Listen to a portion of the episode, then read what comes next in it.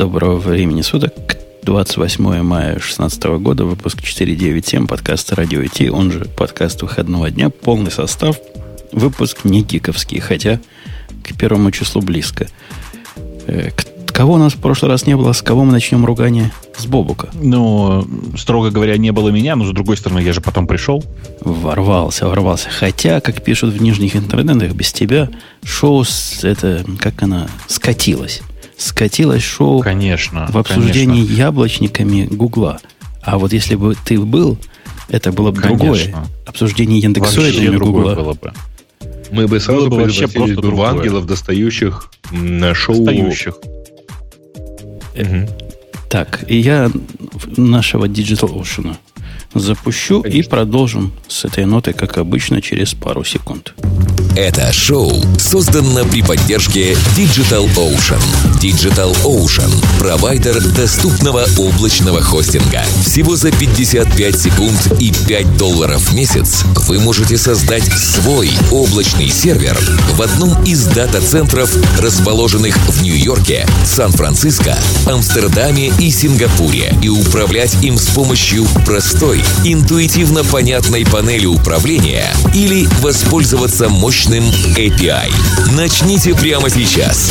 Введите промокод радиодефис при регистрации и получите 10 долларов бонуса на аккаунт. Нельзя, нельзя не выбрать первые темы. Тема, которая на самом деле первая. Мы любим какие-нибудь юбилеи, когда, когда они наступают. А тут такой юбилей еще наступил. Э, наверное, да. этот язык по возрасту просто делает нашу ведущую – нашу Ксюшу. Поэтому ей, наверное, есть что сказать. Ксюша, а кем и, будешь подожди, ты, когда тебе станет 25? Язык может и не делать. Когда Ксюша ты... будет 25, ты, ты, ты уже будешь большим программистом, серьезным начальником проектов? Конечно, да. Когда у меня будет 20 лет программерского стажа, я думаю, я надеюсь быть серьезным, да, прям вообще. 20 а когда, лет... ты, когда ты начала программировать, Ксюша? Не помнишь? Ни в каком году, в каком, в каком возрасте. Как ты можешь такой девушке спрашивать? Я же не, не собираюсь, я, я же не собираюсь спрашивать, э, в каком возрасте ты начала это делать. Э, именно, именно это, по-моему, ты надо так спросить. спросил, да. Ну, в общем, давно. Я, полагается, в этот момент что ты должен все-таки сказать, про какую тему мы говорим. Ребята, 25 лет Visual Basic. Ура! Да. Где, где хлопки шампанского? А, то есть, Бобук, ты это спросил, к тому, писала я что-то на Visual Basic в своей жизни? Конечно. Да, у меня да. не обязательно Visual Basic вообще. Потому что, я напомню, Visual Basic на самом деле появился как дальнейшее развитие Cubasic. Как боковое ответвление Cubasic, который тогда тоже был майкрософтовский. Который в оригинале назывался Quick Basic. Ну да, ну просто все его называли Cubasic и не парились по этому поводу. А, ну, и, конечно себе же, ответвление. Mm? Это революция была. Какое ответвление? Ты... Ну, это как сказать, что подожди, это как сказать, что Delphi это революция Паскаля? Вообще нет. Угу. Visual Basic это ведь не про Basic, а именно про Visual Basic. В этом его революция состояла. Вот это была первая такая хрень, которая вышла, ну, успешность сомнительно, мягко говоря. Но идея была прям крутая 25 лет, 25 лет назад. Типа визуальная среда программирования, проектирования, отладки всего на свете.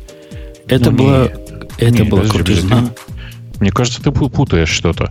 Там история такая. На самом деле это был э, первый... Бобы пропал как-то. Ну, ну, и понятно, плюс э, редактор. А? Подожди, это был что? Алло. И в этот момент ты пропал. Слушай, у меня что-то непонятно опять происходит со скайпом. Ну ладно.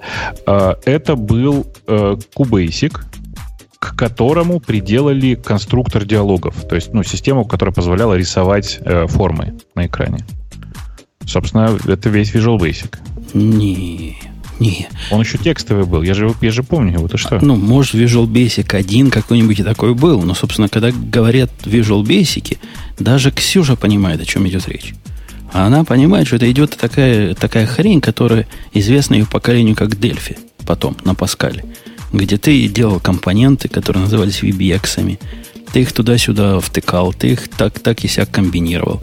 А особо умные писали их на C++ для производительности. Все это работало на винде э, древней какой-то третий. 3.1. Ну, понятно. И- Понятно. Я тебя расстрою. Я видел первый Visual Basic еще для DOS. Ну, может быть, ну, может быть. Но это не тот Visual Basic, который, за который я тут рассказываю, какой он молодец. Я, когда его первый раз увидел в жизни, это был 90, наверное, шестой год. Может, 95 96 тоже, тоже дофига времени. 96 это 20 лет назад. Ну, да. И да, тогда уже была Дельфи, если не ошибаюсь. Нет, Ну, и- Дельфи, по-моему, не было еще, но Visual Basic, вот в том виде, по-моему, VB3 он назывался, я не помню, какой это был. Он как раз тогда прям поразил воображение. Это было То есть, вау. подожди. То есть, подожди, ты первый раз Visual Basic увидел уже под Чикаго, и в смысле уже под 95-й виндой? Нет, нет, это еще... Значит, это было до того. Я видел его по 3.11, потому что когда вышла винда, где... э, как это называлось у них? э, много, многозадачность, которая была типа настоящая. И не надо Окей. было таймерами все прерывать для, для Node.js стайла событий. Э, Это была революция. А поначалу он вот на этой, на, на старой винде работал и, и мучились сильно, да. Ну, это значит, что это у тебя это было, была еще улешная версия, скорее всего, VB2, там, типа... вот Может, каких-то VB2, таких не времен- Уле. времен. Улешная была вторая. Сначала у них были VBX, потом Уле появились. Ты все путаешь. А, ты, ты прав, конечно, да-да-да, конечно. Сначала там это была VBX версия, я просто задумался про, про когда ты сказал про Оле. Конечно, э, VBX версия, скорее всего, это типа там второй какой-то э, Visual Basic, и тебя это поразило, потому что там был, ну, был- было что? В смысле, развесистая GUI для программирования? Это был продукт для новой парадигмы программирования, которая оказалась, доказала свою нежизнеспособность, на мой взгляд, но она была новая. Она была, ну, во всяком случае, в массы новая. Конечно, какой-нибудь там IBM, где-то наверняка был какой-то такой же продукт, которым 35 специалистов в мире пользовались. Но когда твое программирование э, доводится, компонентность программирования вот до практического абсурда, это, это было ново. И когда эти элементы могут быть как визуальные, вот ты их поставил на формочку, кинул чего-то, и оно там появилось. Или не визуальные, там таймер у них был. Раз, принес кубик таймера, положил, потом что-то где-то привязал, и как-то все это магически заработало. И, в принципе, Ну, они вот продвигали Ксюша, идею, Ксюша что... не даст мне соврать, но ты знаешь, X, Xcode в э, части интерфейсов до сих пор так работает. Ну, так я. В смысле, там нет невизуальных моментов, которые ты так можешь положить.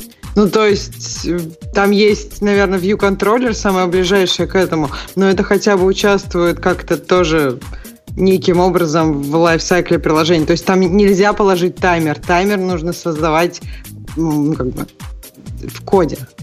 Э, э, Ксюша, я, конечно, буду стараться сдерживаться, но пример под названием таймер, который присутствует в любом учебнике по Xcode, э, создается исключительно мышкой.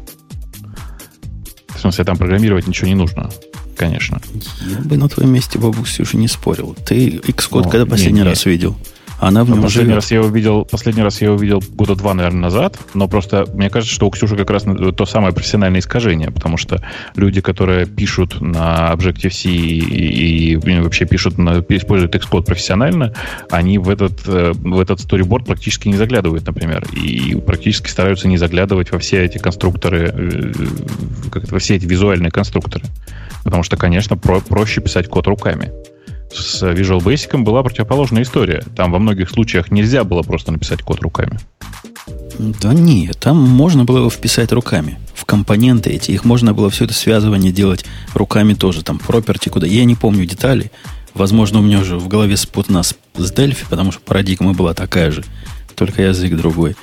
Но, с одной стороны, он свое время опередил. То есть, если бы сейчас нечто такое появилось, где компоненты сами из гитхаба подтягиваются, то, наверное, было бы круто, да? А представляете, 25 лет, ну 20 лет назад, где ты эти компоненты будешь искать? Интернетов еще не было. То есть идея крутая, но делать все равно все приходилось самому. Или на дискетке у коллеги там на 5-дюймовой. Перенес, компоненту поставил. Извини. В общем, Да. я только что проверила, Бобок. Пришли мне твой таймер. Я не знаю, что это за таймер. Я открыла storyboard. Я думаю, может быть, добавили, может быть, я пропустила. Открыла, поискала там таймер. Бобук, нету. Может, у тебя А, я какая-то те- особая я- версия для бобуков с Я, таймерами? я поищу для тебя. Нет, в смысле, слово таймер, как бы оно. Слово, той- слово таймер, оно не про готовый компонент, а про.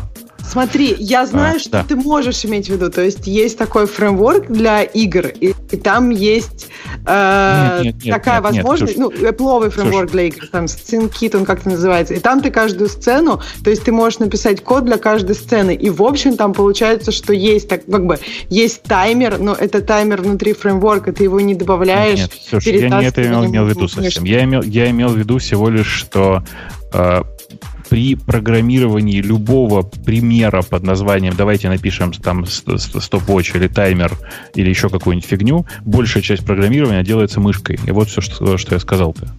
А, щас просто- Нет, Да. я поняла тебя. Ну, в смысле, то, что в Xcode ты можешь весь layout сделать мышкой, тут никто спорить не будет. И, э, я так поняла, что Женя приводил пример таймера, когда ты можешь на, как бы на форму поставить элемент невидимый и его там дальше уже связать. То есть, ты как бы не создаешь сам таймер, ты только его колбеки Не, описываешь. не, э, не, не. Женя, Xcode Женя, Женя, имел, в нельзя. ви- Женя имел в виду, что там появились VBX, которые, которые просто типа взять, на- написать готовый модуль, который реализует готовую функциональность чего бы то ни было. Ну да, но Xcode Ксюша, такого Ксюша не да. в принципе права в том, что ставили ты их таки да, на форму.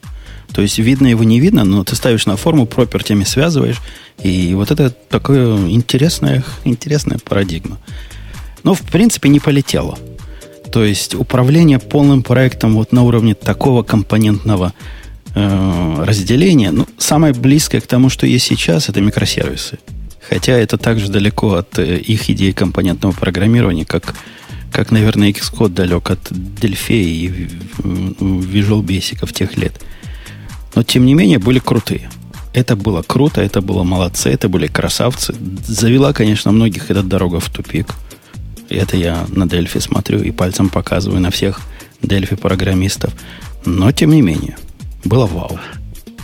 Слушай, на самом деле, одно из самых крутых вау, которое было связано с Visual Basic, это то, что он был интегрирован в качестве языка в большое количество офисных приложений. Э, Помнишь, да? В смысле, весь- Нет, весь Microsoft Это Office был скриптовался. VB. Это не совсем то было. Это вот А. это то же самое, что сейчас говорят Java и JavaScript это один и тот же язык, типа, потому что не-не, похоже не. называются. Не-не, Жень, на самом деле, мы с тобой о разных вещах. Я что-то чувствую, что я сегодня как-то плохо артикулирую, видимо. А, Я имею в виду, что я видел кучу готового софта на Visual Basic, главная задача которого была автоматизировать Excel. Это не VB-скрипт, который встроен в Excel, а программа на, на Visual Basic, которая брала данные из Excel э, и фигачила э, с, с ними что-то новое, и вставляла обратно в таблицы, рисовала новые графики. Короче, это было прямо страшно. А вспомни, как старпер, вот два метода. Было два метода работы с Excel. Помнишь, из Visual Basic? Один назывался на D, а второй был какой-то продвинутый. Один, по-моему, DDL, что-то как-то так. D, ну, что-то на D DDE? называлось. Может, DDE, а второй был для умных такой, но очень медленный. Нет. Как же он назывался, да? Не, не. Второй, второй я не знаю. На DDE я видел, как писали. DDE это Dynamic Data Exchange. Это такая, такое, такая фигня э, с, э, по обмену данными между приложениями, в том числе и с Excel. Да, он был, он был хороший, быстрый, но примитивный. А когда надо было прямо заставить там Excel что-то необычное делать, надо был другой метод. И я не помню, как он назывался. Пусть нам подскажут, если есть старперы в чатике. Я на обоих писал. Прям умею. Не, Разбудите меня сейчас, что-нибудь такое напишу. Я, я писал на DDE, и причем тоже какая-то, какая-то ерунда была из серии. У кого-то у меня из знакомых был на Excel написанный, написанная домашняя бухгалтерия. Знаешь, такая, в смысле, домашняя, в смысле, для небольшого офиса. И Там что-то такое нужно было сделать чуть более сложное, с интеграцией с кассовым аппаратом, все такое. И пришлось тоже на Visual Basic писать. Было страшно. А мне нравилось. То есть, ну, месяца два. Ну, Или, наверное, даже три. Я не раз рассказывал, что мы тут большой проект делали на Visual Basic в Израиле. Огромный проект, вот просто по любым масштабам. А по сегодняшнему вообще позорный, потому что это был огромный монолит. Представим, монолит на Visual Basic со всем бэкэндом и всеми компонентами написано на C++. И идея была-то благая, нарисовать только интерфейс на Visual Basic и связаться с этими компонентами, которые на C++ написаны. И вот таким образом мы добьемся успеха. Э, добились полнейшего прямо провала. Таким образом. Э, правда, компанию, которая нам все это писала, контракторы, Microsoft выкупила. Говорят, вы так круто умеете на Visual Basic и C++, езжайте к нам. Всю команду. Это был один из первых случаев, когда израильскую компанию целиком вывезли в Америку.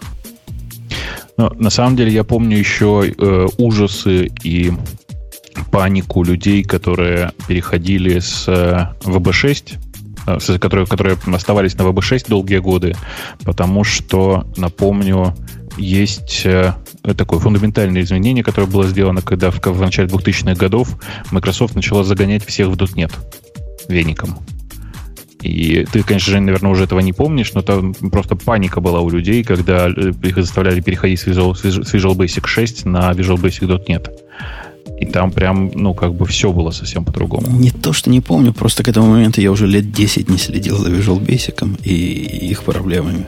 Поэтому да, не помню и не знаю.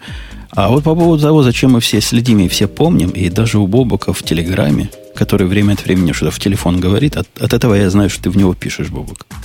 А, вот оно что. Хорошо. Че-то ты там заикался. Заикался по поводу гуглов, джав, андроидов и всего этого дела. О, прекрасная тема, да. Ну, ну вот, давай, да отвечай. Да не, у, вас там, у вас там рядом. Google победил? Ну, подождите. Ну да. Ну, если кратко, то да. Google использовал... Э, суть, суть конфликта, Ксюша, донеси до наших слушателей. Они ведь не в курсе. Google, Oracle, где Кстати, у них вообще дела? Просто мне кажется, что эта тема как-то очень напоминает тему Соско.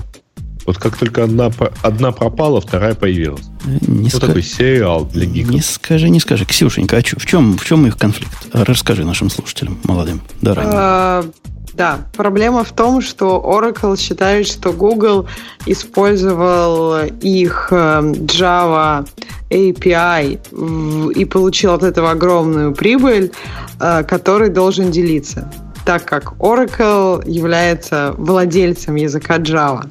И тут вопрос про реимплементацию как бы, публичных API. То есть если у кого-то он есть, например, у Oracle, Google его реимплементировал, но могут ли они использовать сам API, чтобы взять и реимплементировать его? Э, история была в том, что Google Oracle подал на Google в суд, Oracle выиграл, Google э, подал апелляцию, и сейчас Google выиграл. Oracle планирует подать апелляцию. Ну, строго говоря, счет пока 2-1 в пользу Гугла, на самом деле, потому что это, это, ну, как бы, это была вторая апелляция. А, но очевидно, что Oracle снова пойдет в суд, потому что э, выяснилось же много интересных кровавых подробностей. Те, кто следят за делом, наверное, ну, много ржали, потому что в процессе, например, выяснилось, что э, есть прямо набор, в смысле большой набор кода, который в в, в Android, конкретно в реализации Java, Java для Android, внутри, если я правильно помню, внутри Dalvik, а потом вы успели переписать, совершенно аналогичен тому коду, который был внутри, э, внутри Java. Выяснилось, что есть люди, которые писали этот код, которые сначала работали в Oracle, а потом перешли в э, Google. Есть э, много доказательств верхнего уровня, гласящих, что, скорее всего, эти люди просто скопировали, а даже не переписали код. А даже если они его переписали, они все равно нарушили, как понимаете, NDA. Но в данном случае это никого не волнует, потому что суд на самом деле был не о том, кто у кого что скопировал, а о том, э, является ли патентуемой, то есть ли является защищаемой частью публичной API. То есть является нарушением, нарушением закона копирования публичного API. Ну, тут даже, даже глубже можно задать себе вопрос, является ли интеллектуальной собственностью описание функциональности, чем, собственно, и с нашей точки зрения, так мы смотрим на описание API. Но это описание, это декларация, это определение, это соглашение. Являются ли они защищаемой интеллектуальной собственностью? И суд сказал, нет, не являются. И суд сказал, что Google использовал его в рамках честного использования именно так, как его предназначается использовать, И идите со своими 9 миллионами, 9 миллиардами претензий, дорогой Oracle, гулять на сторону. Ты знаешь, мне в этом отношении немножко радостно от э, того, что сейчас происходит. Вообще, на самом деле, я искренне считаю, что патентная система подлежит уничтожению в таком виде, в каком она сейчас есть. Но э, если посмотреть на это с другой немножко стороны, на самом деле я знаю кейсы, которые были в американских судах, когда Google же выступал с противоположной стороны э, тот кейс, который мне нравится больше всего, к такой к маленькой компании Amazon. Помните такое? У Amazon есть свой форк андроида свой собственный форк андроида, который никак не связан с Гуглом. Если вы знаете, как устроен... Э, который на Kindle Fire, например. Да, если вы знаете, как устроен э, Android, у него внутри довольно много э, скажем так, давайте по-другому скажем, современное приложение, они пишутся не на Android, а на Google Android. В том смысле, что, например, э, карты, которые люди используют, они используют всегда по умолчанию гугловские карты, потому что, ну, типа, они пишут приложение для Америки и так проще. Э, это отдельный SDK, входящий в состав э, андроидного, то, что называется GPS, Google Play Services. GMS. GPS, Google Play Services. Нет, это другая история. А, а, и очевидно, что в какой-то момент Amazon, напомню, очень хотел, чтобы на его форке запускались все андроидные приложения. Поэтому э, Amazon в какой-то момент взяли и просто ре- реимплементировали один в один э, реализацию Google, Google Maps API. Ну, то есть просто ты запускаешь приложение на, на амазоновском файре, и вместо гугловского показываются бинговские карты через их собственный, э, ну, через их собственный амазоновский API, который полностью повторял гугловский. И Google пришел и сказал, ребят, ну все хорошо, но только ай-яй-яй, вот копирование API это, это совсем плохо. Это у нас не публичная часть, э, как сказать, не публичная часть не open source часть э, андроида. Поэтому, пожалуйста, так не делайте. И пригрузил, пригрозил судом, в результате чего ребята из команды FireOS так решили не делать. А, мораль? Э, как вы видите, простая. В данном конкретном случае э, кажется, что ребята из FireOS снова могут все начать делать. По-моему, это круто. История такая же. Ну, я, я даже побоюсь это произнести, но ребята из другой странной группы, которую которую я тут не люблю. И, но хвалю за то, что мелочь по карманам не тырят. А свой клон виндов пишут.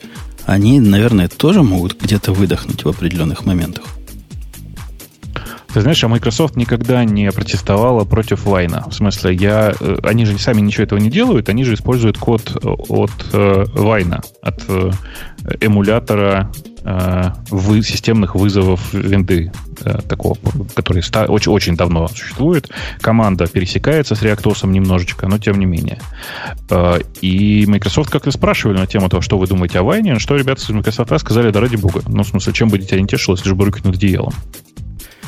Google по поводу вот этой победы громко сказал, что это, значит, победа не только на... Мы-то чего? Ну, нам 9 миллиардов это на скрепке. А вот комьюнити, вот все разработчики в мире должны радоваться, потому что теперь они в безопасности, могут спать спокойно, а особенно все их, все их продукты открытые, которые они, значит, теперь будут жить лучше, чем раньше. У Oracle на это совсем противоположное мнение. Они как-то пришли к выводу, и я эту статью не читал, надеюсь, Грей читал, потому что он ее добавил сюда – что на самом деле... Я добавил предыдущую статью, которая про, собственно... Молодец. Которая стекранч. Вовремя поправил. Но на самом деле победа Гугла в суде, она наоборот. Она может убить GPL. Такая у них... Э, такая у них телега. Как она может убить GPL? Ну, с точки зрения GPL, напомню, ну, в смысле, ты же понимаешь, что GPL на самом деле это лицензия, которая не только на код, а, но в простом случае, если у тебя весь код написан внутри хедеров, на, внутри, внутри хедеров, на, при этом лицензировано под GPL. Это автоматически означает, что ты можешь теперь брать и копировать это просто в свой public domain код, совершенно не парясь, в случае чего всем говорят, что это же декларация API, что вы хотели. Mm, наверное. Они тут странные говорят. Я тут статью-то пробежал глазами. Ксюша, ты читал эту статью? Ты молчишь и молчишь. Наверное, можешь все сказать, но не хочешь. Я прочитала эту статью, но мне кажется, что они как-то у них нет четкой позиции, они просто хотят э, как-то нагнетать краски на эту тему и показать, что вот на самом деле комьюнити от этого не не получит пользу, а наоборот проиграет. И, ну, я согласна в этом плане с Бобуком. Мне кажется, что это как-то они тут, они тут шире говорят. Вот я прочитал ключевую фразу. Идея наезда Oracle на а, о том, что GPL вот сейчас все закроется, о том, что если, значит, э, присутствие какого-то чего-то открытого, если чего-то было открыто, говорят они, например, Java API, то это означает, что любое его использование может быть оправдано. И никакие лицензионные ограничения на это не накладываются. Тут даже не про хидорабов речь идет, а вот такое обобщение. Мол, они с нами это сделали, сделают и с вами и буду использовать ну, как это, хотят. Мне кажется, слишком большое обобщ... э, как бы обобщение. То есть э, Oracle не доказал, что Google использовал их имплементацию. Мне кажется, что если бы Oracle мог доказать, что Google просто взял и стащил код, просто вот Нет, прям... нет, это как раз, как раз это сомнение не вызывает. Еще раз, значит, что произошло? Произошла довольно большая история, она важная действительно. Э, судье, который, э, собственно, разбирается в этом деле, можно поставить памятник. Вот реально можно поставить памятник. Потому потому что он в деталях вник в происходящее, и он же в деталях объяснил, что то, что они скопировали в данном случае, не, не имеет никакого отношения к делу, потому что важно вот что. Э, с точки зрения судьи, API не могут подлежать, э, э, ну, как, не могут подлежать защите с помощью патентного или лицензионного права. Подожди, но если они скопировали имплементацию, имплементация подлежит защите? Да, но этот, этот конкретный э, кейс не об этом. Это посмотри внимательно, как, как называется дело, в смысле, в чем, собственно говоря, обращение и так далее. Обращение Я ведь не, не спорю, том... мне как раз кажется, да. что Oracle вот в этой статье, когда он говорит про GPL, он обобщает до такой степени и говорит, что и, то есть как бы все, что может может быть в принципе открыто, может быть использовано как кто хочет. И имея в виду не только вот строго да, API, да, а они говорят как бы про более широкий спектр вещей, которых можно вот так вот использовать. То есть про ну, имплементацию... Ну, все, все правильно. На самом деле я э, э, выступление ни Oracle, ни Google в данном случае всерьез не воспринимаю, потому что нужно понимать, это чисто маркетологическая история. Oracle говорит, да, да, мы сейчас проиграли, но, конечно же, мы будем подавать в суд еще раз, потому что и дальше рассказывают все эти ужасы про fair use, про GPL, и тролля поля. Google говорит, мы только что выиграли, это великая победа для всего сообщества, потому что знает, что будет еще следующее дело, и ему нужна поддержка сообщества. Вот и все. То есть и... это чистый, чистый маркетинг. А я вот в этой... Я, я сидел, думал, пока вы обменивались репликами. Я на стороне Гугла. Для меня, собственно, гораздо важнее отрицательные последствия, которые могло, могло бы это решение вызвать, если бы оно было другое. А именно опасность реализации любого чужого API. Поскольку у нас прецедентное право, фиг его знает, что нам еще запретят имплементировать. Поэтому, хоть оно даже не совсем тут прямое и честное, но тем не менее победа хорошая. Хорошая, правильная победа, мне кажется, за это стоит выпить. Ну, э, э, я даже не знаю. Ты правда считаешь, что это уже победа, да? В смысле, мне кажется, сейчас пойдет да. еще. Мне кажется, это. Нет, ну, нет, они обязательно еще раз пойдут в суд. Да, даже если пойдут, ты понимаешь, тут же какая, какая последовательность действий дальше будет. Это ж сложно. Если они дойдут до Верховного суда, то все зависит от того, кто у нас президент. Не в том, что президент будет решать, а в том, что у нас сейчас есть вакантное место в Верховном суде, э, ну, где ну, республиканец один недавно умер – и на это место Обама пытается своего воткнуть. Так вот, если победит э, Клинтонша, то воткнут туда левого. И, и если придет левый, то, то все, это конец. Они никогда это дело не выиграют. Если придут наши республиканцы к власти, то фиг его знает, чем оно закончится. Но мне тоже кажется, что... Мне кажется, это все. Ну, я бы сказал так. Я уверен на самом деле, что, судя по тому, как прошло вот это дело, я, с одной стороны, правда, короче, снимаю шляпу перед судьей, потому что, ну, реально настолько разобраться. Я читал заключение, это просто, ну, просто космос. Как, как, как чувак глубоко вник в то, что происходит, при том, что он вообще не технарь. А, с одной стороны. И с другой стороны, я искренне считаю, что на самом деле это э, дело, от которого выигрывают все, причем выигрывают все вне зависимости от исхода. Потому что для меня это дело, на самом деле, озаглавлено по-другому. Это дело о разрушении текущей патентной системы вокруг э, кода, э, разрушение понятия fair use вокруг кода и все такого. Потому что то, как сейчас устроено патентование всего подряд, это просто бред. С точки зрения цифрового вот этого текущего тысячелетия, прошу прощения за формулировку, это просто бред. А мне интересно, э, пытается ли Oracle, ну, будет ли пытаться Oracle э, как бы сделать другое дело и доказать, что Google действительно вот, ну, как бы использовал их имплементацию. Если там действительно работали люди вначале в Oracle, потом в Google, если действительно там был шанс, что они просто взяли код и не переписали, то есть почему они не про это не пытаются? Потому что, потому что э, это принесет им значительно меньшие деньги, потому что это будет означать, что ущерб им нанес не весь Android, а все-таки какая-то мелкая ерунда, и они сначала пошли по большому, что называется. По большому, простите за такую аналогию, в данном случае сходить не получилось, сейчас пойдут по маленькому а потом, может быть, вернуться снова к, к разговору по большому. Вот Я это, на самом деле грущу, да. Вот а? это по маленькому Бобуковского, оно действительно, Ксюша, маленькое, потому что в этом, это же не первый случай, когда кого-то хватали за руку за использование чужого кода. Обычно никакими миллиардами это не заканчивается. Практически это означает, что им надо будет сесть и в, в чистой комнате переписать эти куски. Мы уже такие кейсы видали. Уже бывало такое. Ни, ни к чему особому не приводило. Ну, трудно действительно доказать, что они потеряли какие-то действительно большие, большое количество денег на, я не знаю, на реимплементации там какой-нибудь строки. STR-копи метод да, скопировали. Ну, как, ну да, то есть просто они, возможно, сколько-то там, какую-то денежку отдадут и перепишут. Но они уже переписали, поэтому в этом это не вопрос уже. На самом деле, еще раз, э, конечно же, это будет, будет еще один кейс, я уверен, просто он будет значительно менее интересный, э, и интересно будет следить за тем, что сейчас будет вообще с, по поводу произошедшего вот этого прецедента с патентным правом в отношении э, кода и API и всего такого. Потому что сейчас, я уверен, пойдут суды, э, и точнее не суды, пойдут обращения в суд по поводу пересмотра старых дел. А старых дел, напомню, было достаточно, мне кажется.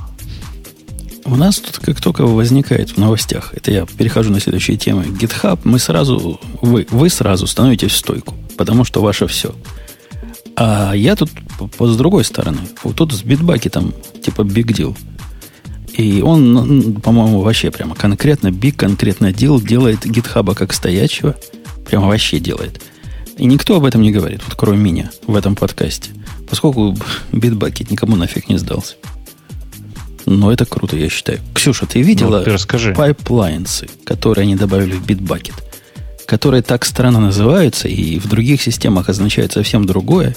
Но в Bitbucket, по сути, если переводить на человеческий язык, теперь Bitbucket является и системой, э, как это называют, ну, как, как TeamCity, как, как эта система называется? Continuous Delivery. Да. Continuous Delivery.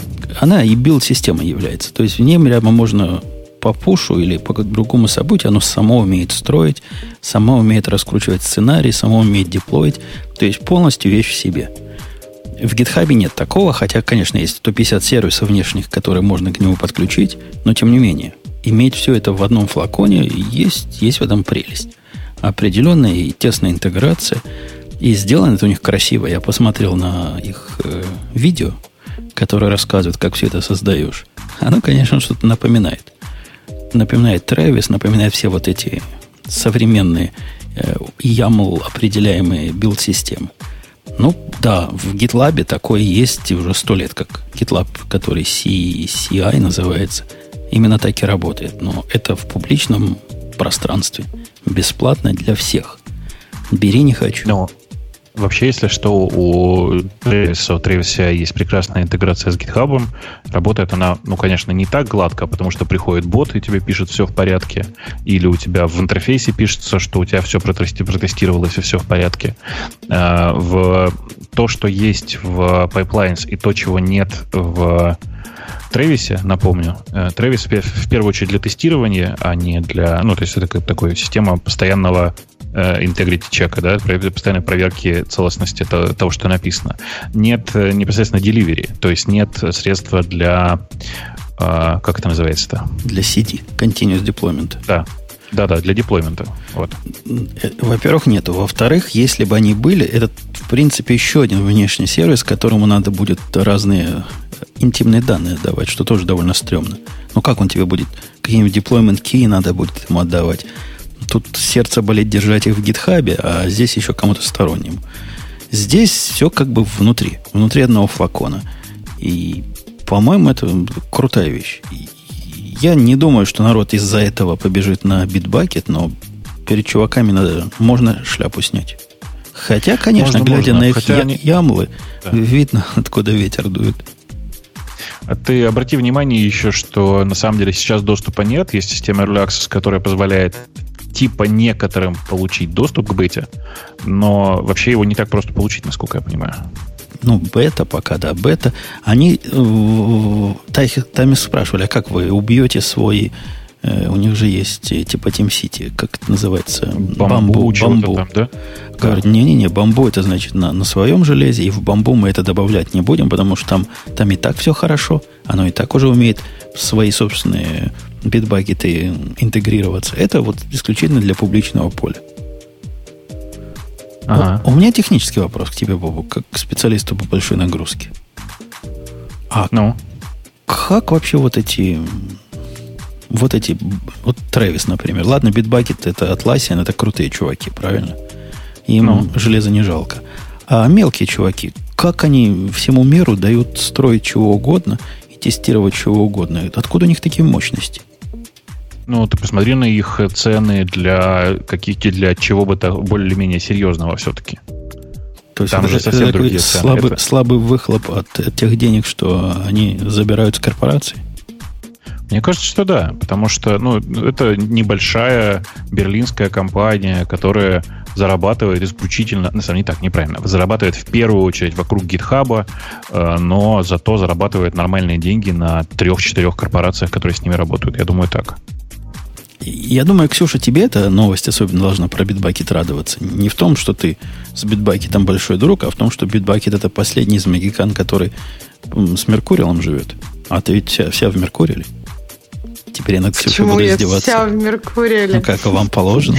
Мне нравится ну, мне нравится гид, и я нормально живу с гитхабом для чего-то, что мне нравится. Ну, то есть у меня нет какой-то, я не знаю, религиозной ненависти к гиту с тех пор, как я начала трогать Меркуриал. Тут, а у тебя есть теперь? Тут, ты теперь перешел с Меркуриала? Нет, у меня как раз вчера был большой WTF по поводу гита. Вот прям большой. У меня один разработчик, понадобилось ему сабмодуль использовать по определенной причине. Сабмодуль это в гите плохая идея считается. Почему нет? Нормально. Нет, нормально. Просто я в интернетах читал там статьи. Никогда не используйте. Если можете без них обойтись, обойтись без... Ну, как-то какое-то двоякое отношение. Но поскольку у нас все строится через, э, через контейнеры, build container, TRPR, он, а он разработчик вот этот самый, который за 4 секунды API отдает.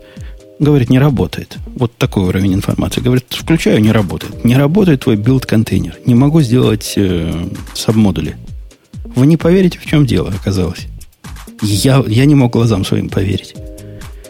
Эм, вот этот образ, который строит, я же его из Альпайна делаю. Ну, поскольку нафиг мне no. Ну. большие. Я туда впендюрил гид, там OpenSSH клиент, ну все, что надо для того, чтобы он мог ходить куда надо. Ты знаешь, чего не впендюрил и чего не хватало гиту? чтобы сабмодули работали? Ну, не знаю, рекурсивности? Нет. Ну, что, а чего? Ну, догадайся. Ну, слушай, нет, мне кажется, мы долго будем играть такие угадайки. Можно очень много всего сломать, Перла. работая с модулями. Перла ему хватало. Так бывает, да. Кажется, что, возможно, что git-модуль написан на Perl'е. Это может Ну, быть. точно, потому что там прямо сообщение было user bin perl not found, когда он пытался делать submodule'и. И это... Так ну, подожди, твой разработчик просто сказал, не работает, он как бы... А у он- него не возникла идея, что нужно просто Perl как бы Не, достать. ну как же, у него, у него сам я ему что-то сделал, включаешь, не работает. Он сам Perl туда поставить не может. Это как бы внешний образ, который builder. Это мне надо было впилить. Я ему поначалу сказал, да не- не- у меня рука не поднимется перл добавлять туда. Ну это же какой-то позор. Но потом сдался, добавил ему перл. Ладно, радуйся. Ну, вообще, если я правильно помню, его собираются переписывать уже какое-то время. В смысле, это конкретно вот эту команду, которая GitSub модуль. Э, И, скорее всего, это там ближайший год произойдет. Так что годик потерпи еще. С перлом. Сначала, да. Да, денег нет, в общем, немножко потерпи. Э, окей. Держитесь там. да. Да, Параллельно с этими pipeline'ами, пока мы остали, остаемся в рамках вот этого continuous всего, если вы не против, появились pipeline'ы и в новом GitLab 8.8. И вообще 8.8 вышел, кто, кто знает про это что-нибудь, кроме меня? И мне Ну, кажется, ты только добавлял, знаешь, ты о и чем. знаешь. Конечно. Ты, тут из нас из всех только ты пользуешься GitLab, по-моему. Ага, ага. Ну, Точно, ладно. точно. Ну, Только ладно. ты. Ну ладно. Короче, у них pipeline'ами называется совсем не то, что называется pipeline'ами в, в Bitbucket. То есть оно примерно про то же самое, но если там эти pipeline'ы являются, собственно, добавлением continuous integration и continuous delivery, здесь они являются визуализацией того, что у тебя и, так уже есть. То бишь ты нарисовал себе этот, э, как он называется, YAML их, git, э, не git, git, э, git, git, git, GitLab минус CI YAML, а эта балайка умеет его красиво показать и покажет тебе прямо чуть ли не, не графическом виде, какой этап сколько занял. Там же, это как в Тревисе. Они, по-моему, Тревис вовнутрь вставили или нечто подобное. Но ямлы очень похожие. И, и вот такая вот красота нечеловеческая. Хотя вся эта красота это ничто по сравнению с тем, что они пообещали registry, контейнер registry прямо внутри GitLab. А зачем? Это, это как, как зачем? Я тут недавно как раз спрашивал, как контейнер registry для домашних наколенных проектов поднять. Ну вот как? Ага, я понял. Если у тебя уже есть GitLab, то почему бы не, не для, для registry прямо не, не использовать GitLab? Ну, Ясно, тогда понятно, да. Они на самом деле запускают там внутри себя обычный registry и через себя проксируют на этот обычный registry. И Ну, понятно. при этом они его делают на уровне проекта. То есть у каждого проекта как бы свой. И все эти права и все эти пермишины прямо переносятся оттуда, ну, частично. То есть у них нет ограничений доступа. Либо есть весь доступ, либо нет. Не бывает read-only пока. Это довольно сырой у них продукт. К этому ко всему UI прикручен. И все это, по слухам, работает. Я сам не знаю, не пробовал. Но по слухам и по картинкам это прямо вау-вау, как раз то, что мне надо. Ну, э, если у них там есть еще нормальная интеграция с их э, CI, то, конечно, это то, что тебе надо. Если ты к этому привык уже. Ну, специальной интеграции с CIM нет, там есть, есть костыли. Костыль, А. костыль выглядит таким образом. Сам э, Google, ну, они как умели сделали. Сам Docker э, Registry, он же, к нему логин надо сделать. Ну, И для того, чтобы сделать к нему логин, нужен юзер и пароль. А где его взять? Посему они тебе создают специального юзера GitLab CI какой-то, генерят тебе токен, и вот при помощи этого ты, если вставляешь свой скрипт, свой этот э, build YAML, docker login с этот специальный юзер и этот специальный токен, ты сможешь к своему собственному э, registry подключиться и push'ить, pull'ить, делать все, что угодно. Слушай, подожди. И каждый раз указывать, указывать в скриптах э, э, адрес до registry? Не, он... То есть вообще никакой автоматизации? Ну да, да. Никакой визуальной, если ты имеешь в виду автоматизации, нет. Нельзя просто сказать, э, сделай, сделай мне красиво в мой собственный. Не, надо сказать, что значит твой собственный. Надо будет его имя, IP, там все, все такое дать. В этом смысле это ничем не отличается от логина и пуша пула из э, внешних репозиториев. Ужас. Ну, как, как умели. Нормально. Зато все явно. Нет ничего не явного. Все, так сказать, и explicit. Да. И, да, вот такие новости. И, окей. Что, что, что смотрит на кого? Что смотрит на кого? Пока кто-то что-то смотрит, слушай, а ты вообще не задумывался над тем, а как выглядит вообще GitLab как э, компания? Вот если тебя удивляет, на, на чем Трэвис зарабатывает и как Трэвис живет. Как GitLab живет вообще? Ну, что, у GitLab есть же коммерческий продукт, этот и или CE, не помню, как называется, с буквой И. Стоит каких-то конских денег. А зачем? В смысле, ну, кому он нужен-то? Ну, он от открытого отличается разными там вещами, которые мне не очень понятны. Но, видимо, enterprise и интеграция с Active Directory без этого жить не могут. И всякое другое прочее. Интеграция с Active Directory это хорошо, да. Это я в списке читал. Чего там у них нет. Я, я хотел их купить. Исключительно, чтобы поддержать чуваков. Но посмотрев на список, чего я получу, почувствовал себя полнейшим дебилом. Ну вот вообще мне ничего не надо из того, что они дают за деньги. Поэтому буду бесплатно дальше им пользоваться. Э, Ксюшенька, Занька, проявись и выбери тему. Да. А, ну, я даже не знаю. Давайте обсудим, например, то, что Джабон закрывается. У нас есть эта тема в темах. Что, бон закрывается? Ну, он не закрывается. Но... А, это слухи пока, но там слухи очень интересные, что они закрывают, а, что они переста... остановили производство браслетов, а, продали весь остаток какой-то там third party товарищу, и, в общем, там прекращают их делать. Более того, они там уже год их не обновляют, соответственно, там никаких планов у них тоже нет. А второй слух касается того, что они вроде бы, ну как это, Engadget пишет, reportedly, перестали, продают или ищут покупателя на э, Jambox. Ну вот на всю эту линейку. А, подожди, а что они делать-то будут? Э, ну, строго говоря, у них есть, если ты помнишь, э, гарнитуры и всякие наушники. То есть останутся только с бизнесом наушников. Гарнитуры прям ну, плохие, общем, наушники не знаю какие, а гарнитуры плохие у них. А, не, ну был же этот Джакон, Джабон Айкон, по-моему. Тоже плохие ну, были. Слушай, честно, ну, честно, я не знаю, как, как выглядят их вот эти продукты, но э, не понимаю, как они собираются дальше жить. Потому что Джобон почти для всех, кого я знаю, ассоциировался строго с фитнес-браслетами и колонками, а все остальное было сильно меньше в головах, по крайней мере. Ну, да. Но, с другой стороны, смотри, да, с браслетами. Причем браслетов хватало в среднем на 3 месяца. Это же прекрасно, надо было новый покупать. Э, поку... Нет, там фишка в другом. Это мы с тобой новый покупали, например. Ну, я, например, покупал. А большинство моих знакомых, э, столкнувшись с умершим браслетом, писали в поддержку. Поддержка им отвечала, пришлите нам этот, мы пришлем вам новый. Я еще ну, давно норм. удивлялся, э, что за... Ну, даже какой крутой бизнес. Хватает на высылку двух браслетов, как минимум. А, и все равно, видимо, остаются в плюсе. Ну, видимо, не оставались. Слушайте, а ну, этот, возможно, а да. этот. Jawbone для меня no name. Типа, это китайщина, да, какая-то? Не, не совсем. Они, у них, по-моему, голова где-то в Калифорнии.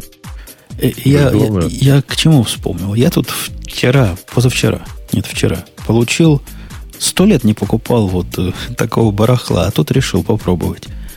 Э, включил на днях, у нас тут же учебный год закончился, а для окончания учебного года дочка устраивает вечеринку. В результате было 10 девочек шумных, поэтому я в спальне заперся и пытался смотреть телевизор.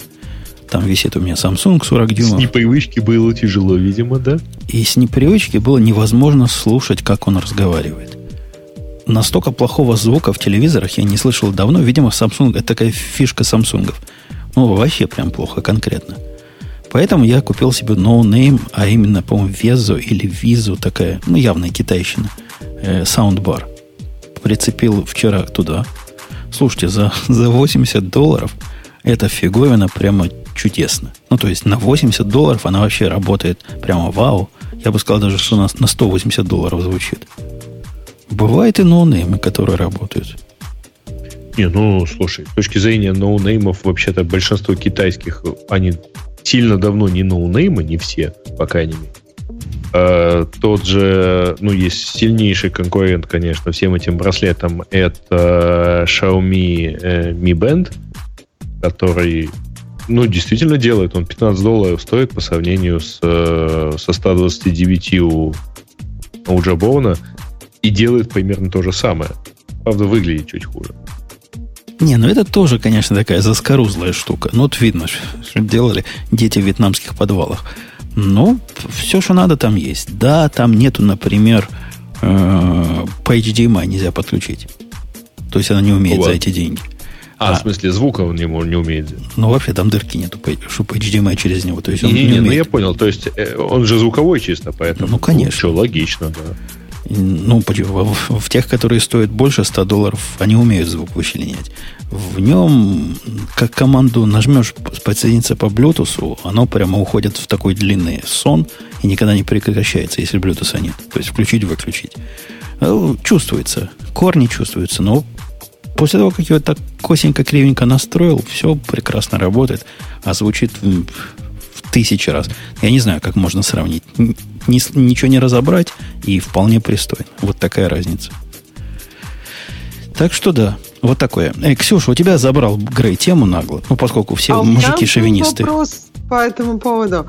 А, как вы думаете, что вообще этот рынок насколько велик? Мне просто кажется, что Э, на этом рынке очень большая толкучка, то есть в виде там Apple и Android Watch, это те, кто готовы заплатить чуть-чуть побольше, в виде спортивных часов, это те, кому нужна зарядка и так далее. Ну, то есть вот для просто таких casual браслетов, мне кажется, просто даже аудитории как-то не так много.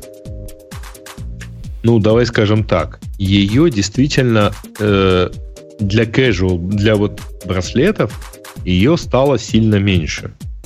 Потому что за последние два года не осталось часов, э, не осталось, точнее, компаний, которые делали бы часы и которые бы не делали бы э, встроенные activity трекеры. А, я вот последний там, год, даже больше, хожу с такими часами под названием Garmin, и это казалось бы спортивное устройство, но теперь, но они там, если 910 Garmin, это было действительно просто спортивные часы, в которых даже не было особо часов, то уже следующие там, то есть последние два года, эта компания начинает делать именно часы, заточенные под то, чтобы их носили постоянно. И там, естественно, есть Activity Tracker. А, то же самое, кстати говоря, Apple. А, то же самое большинство вот Android часов. И там есть, если ты не задумывалась, то это подводка к следующей теме, потому что в новых Pebble тоже есть Activity Tracker. Вот. Pebble на этой неделе порвал, кажется, весь интернет. Я а, уже не смотрел. Откуда, а, откуда ты черпаешь? Я ничего про Pebble не вижу на темах. Прокрути чуть ниже. А ты не можешь сделать что... текущий, и тогда все Ой, увидят. извини, сейчас я ее сделаю текущей. Ловите, Вы такие милые, пожалуйста. Pebble на этой неделе, в, в начале недели, запустил, как вводится, а, новую компанию на Kickstarter. Они выпустили, во-первых, Pebble 2, то есть это классические часы, во-вторых, Time 2 и один совершенно новый девайс под названием Pebble Core. А в Pebble 2 и в Time 2 появился микрофон и Activity Tracking. А, это, соответственно, классические Pebble и более, чуть более пристойно выглядящие часы. А Pebble Core это такая кнопочка с Wi-Fi, 3G и э, там, таким маленьким процессором, который умеет, например, музыку играть.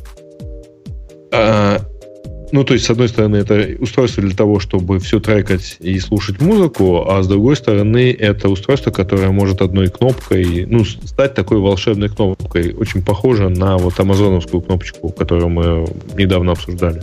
Погодите, погодите, я не понял. А зачем делать Pebble 2 и Time 2, которые, ну, страшны, какие были страшны ранее? Ну, они ведь как смертный грех выглядят. И сейчас, и раньше, и всегда. Ну, Зато дешево. Я так понимаю, ну, что цена там очень важный аспект. Не, ну два, потому что там hardware чуть-чуть другое. Окей. То есть, ну вот реально, они собирают Слушайте, кстати, столько, столько реально... денег Столько денег, вот уже сколько? 8 миллионов собрали? Или 8 тысяч? Не 9, 8 миллионов. почти 9. 8 870 миллионов тысяч.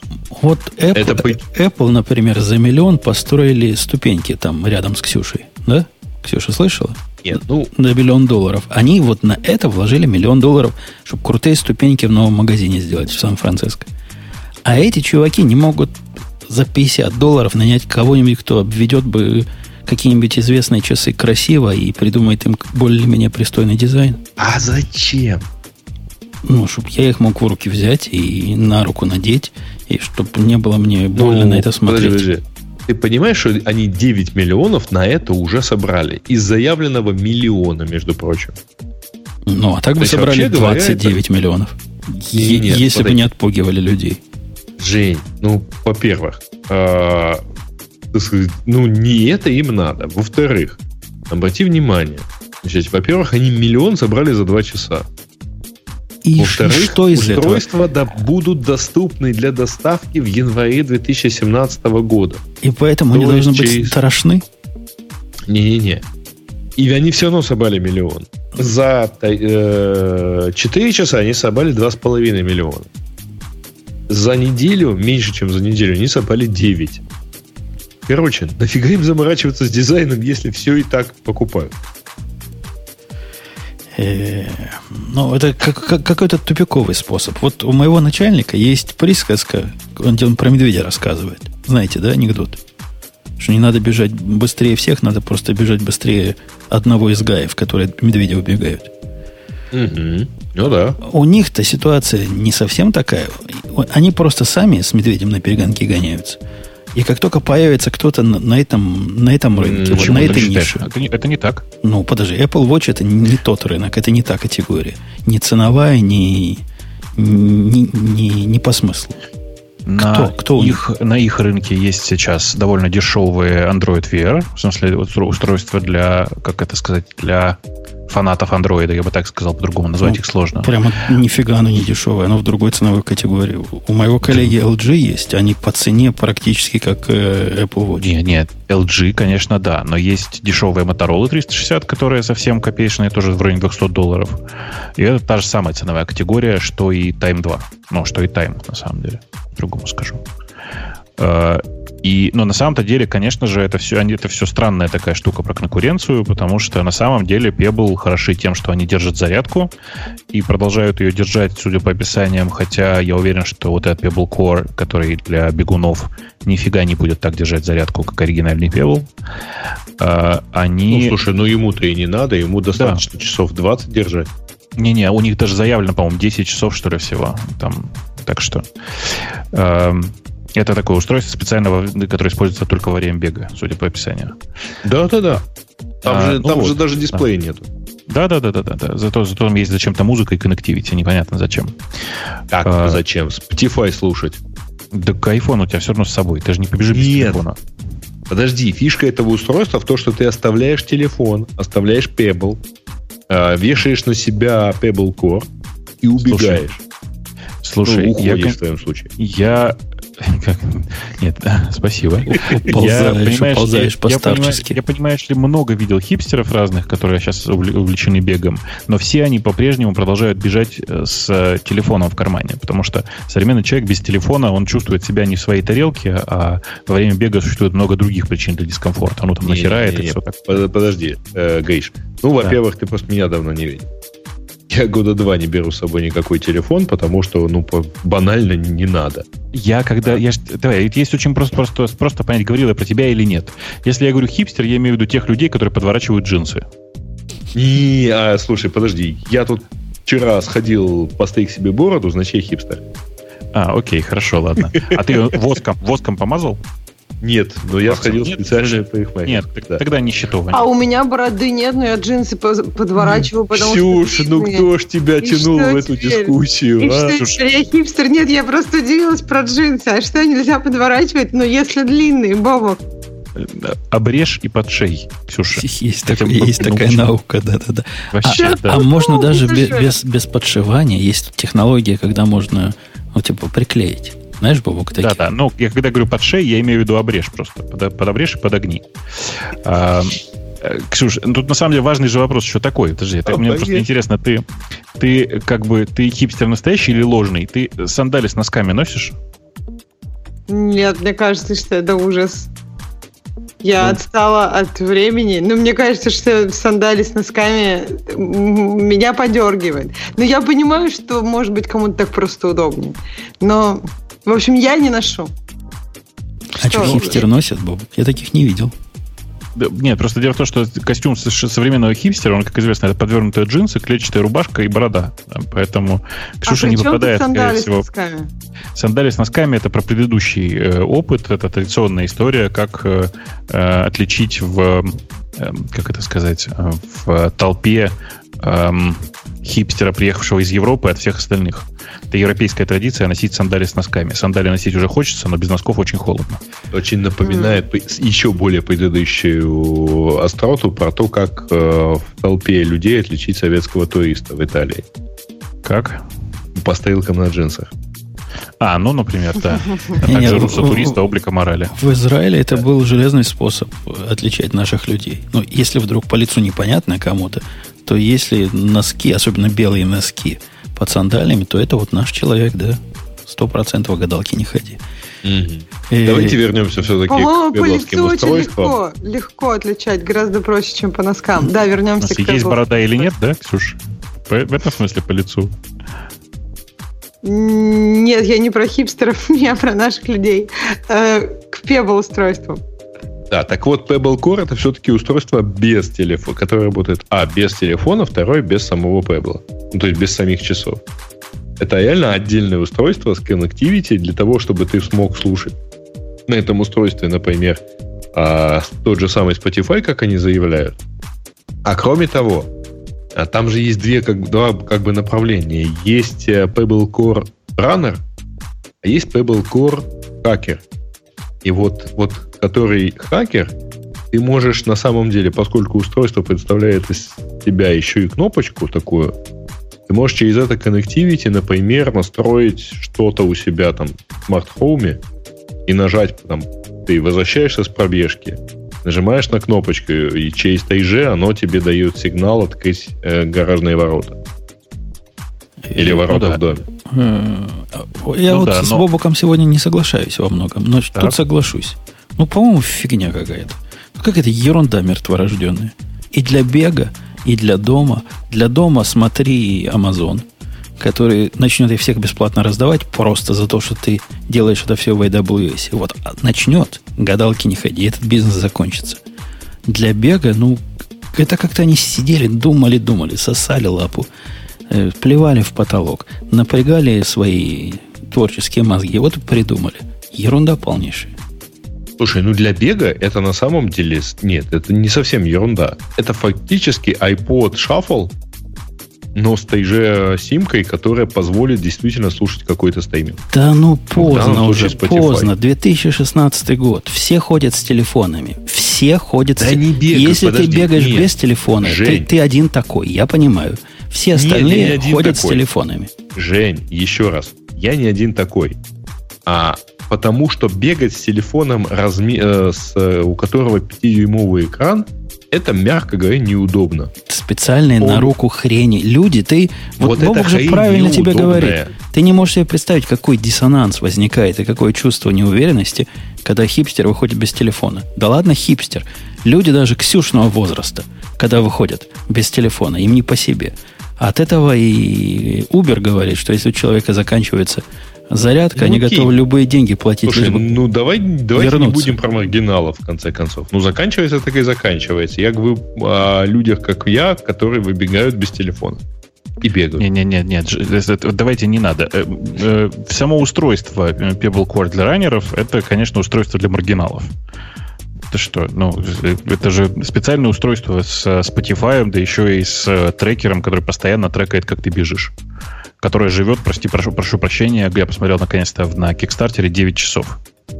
Э, оно, кстати, не трекает, как ты бежишь. А, у него GPS встроенный. Оно трекает, оно постит ну... в этот самый, как он называется? Не-не-не. В страву и всякие такие штуки. А, подожди, куда оно постит? Разве оно постит страву? Ну, да. на самом деле этого недостаточно, чтобы у него был там, GPS, а, ну, distance и pace. Да, типа. Emergency source, опять-таки. Это очень, конечно, важно в случае, если ты бежишь, иметь возможность срочно нажать на, на emergency и посмотреть, как тебе приедут или не приедут. Ну, не скажи, знаешь ли, я один раз остановился, точнее, на пробежке, и вызвал такси. Тоже неплохо. Ну, короче, у них есть интеграция с Runkeeper, с Остравой, с Google Fit и всякое такое. И вообще, на самом деле, люди, которые вот, вот, вот здесь вот на этой странице не написано самого главного, или, или написано, я просто плохо посмотрел. На самом деле, самое важное это вот что. Начиная с, этого, с этой версии Пебла, они, они начнут работать в два раза меньше от батареи. Это такое вот, к бабке не ходите. Вот посмотрите. В два раза меньше будет. Они внутри в качестве операционки перешли на Android. Mm. Ты где это нашел?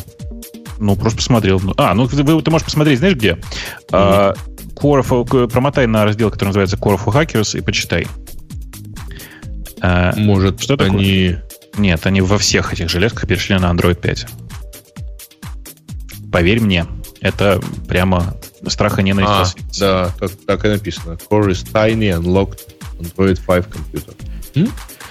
Любимый нами с Бобуком э, корреспондент закорреспондировал на неделе наброс на вентилятор. Мне кажется, это даже для Марка, который иногда вот такое что-то ляпнет, а потом извиняется. У него же бывает такое, да? Сказал что-то, а потом начинает извиняться. Ну, э, ляпает чаще, чем извиняется, согласись. Да, но бывает, что извиняется. Ну, ляпать он умеет. Он... Главное, что ляпает намного чаще, чем говорит по делу. Да, ну, он не. чувак вменяемый. Ну, что, он прям, да, прям хороший, хороший чувак. Хороший, Можно в подкаст позвать. Он вот написал Ксюша противо, противо Apple статью фактически. Как ты сидишь и молчишь и не выбираешь, и я прям удивляюсь. Ты ведь фанат Apple. Тебе все, что не Apple, все плохо. Ксюша? У него такая зрада получилась, да. Ксюша, Отожми микрофон. Что такое? Да, ребята, давайте срочно Нет, про Я, я здесь, я просто, я даже не, не знаю, что мне добавить. Не, надо что-то думаю, ответить, что... а то мы думаем, что тебя здесь нет. Я понимаю, что это женский я, способ я... молчать, когда не знаешь, что сказать. Но ты скажи что-нибудь, чтобы а поддерживать а мужчины шоу. Что, что говорят, когда не знаешь, что сказать? Какую-нибудь ерунду? У них есть пять да. слов, которые да, в любой говорить, ситуации они могут сказать, и нормально получится. Хорошо. Я надеюсь, что вы поделитесь со мной, чтобы у меня тоже было пять слов. Эти словами общем... их нельзя на радио произносить, а так слова-то, конечно, хорошие. Хорошие. Ну, в общем, я, я как бы с удовольствием послушаю, что вы расскажете об этой замечательной теме. Он не то чтобы хоронит, да, Бобок? Он не хоронит Apple. Ну так, при, призакапывает. Он как бы намекает, что конец близок, да. И кивает в сторону BlackBerry. И говорит, что ну, суть, я так понимаю, всего этого его наброса о том, что Apple становится отстающей в области современности. А современность это, э, это искусственный интеллект. И то, насколько э, Siri хуже всего остального на рынке, говорит о том, что Apple не поспевает. И вообще не двигается правильно в ту сторону, куда надо двигаться. И посему его дни могут быть сочтены. И конец наступит неожиданно, как он неожиданно наступил BlackBerry. И ничего вам уже не поможет ни белые телефоны, ни золотые телефоны, ни даже красные телефоны.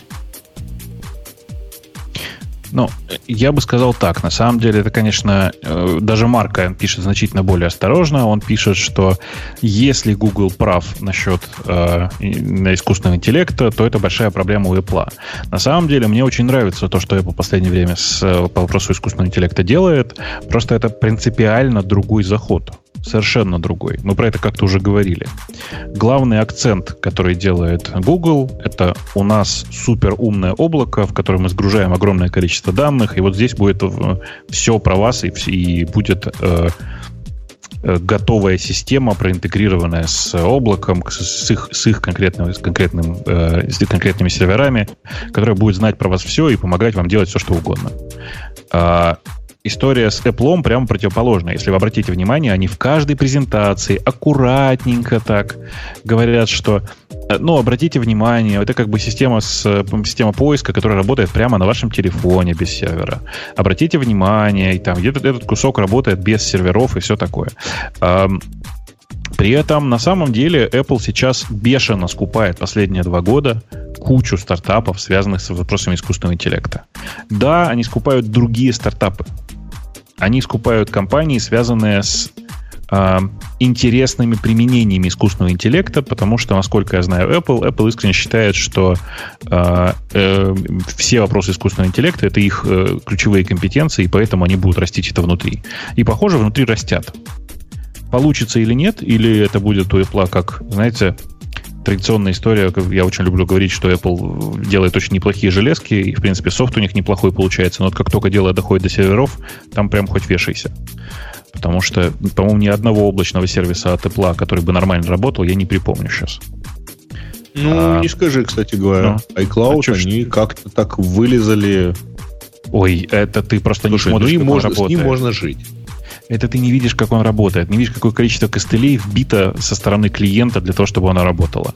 Я как человек, который несколько раз пробовал переезжать с Dropbox и Яндекс.Диска на iCloud для синхронизации документов между машинами, хочу тебе сказать, что это ад. То есть, типа, несколько часов отсутствия синхронизации в iCloud, э, с iCloud это нормальная ситуация для iCloud. Так что нет, конечно, они даже в, в области iCloud просто чудовищно проваливаются. На фоне, даже на фоне Dropbox, который на самом деле не самый сильный игрок на этой области, просто самый популярный.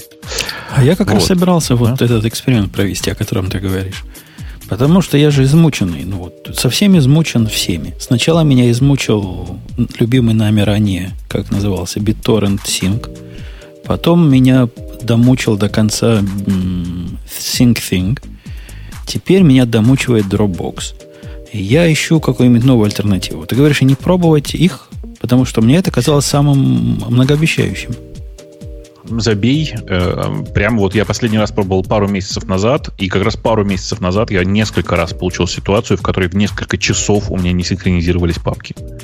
Ну, так То есть ты, ты сейчас про, про, про ну, iCloud Drive, да? Ну да, именно вместо Dropbox или вместо BT-Sync, вместо всего этого. Неужели ну, нет жизни счастья? Что это такое? К сожалению, счастья в жизни нет. Прям плохо. Ух, ух. Понятно. Ну вот, э, и на самом деле, если посмотреть на всю эту историю с э, э, искусственным интеллектом и Гуглом, то, конечно, сейчас Apple не выглядит как сильный игрок в этой области. Единственное, что у них есть, действительно, которое похоже на систему с искусственным интеллектом, это Siri.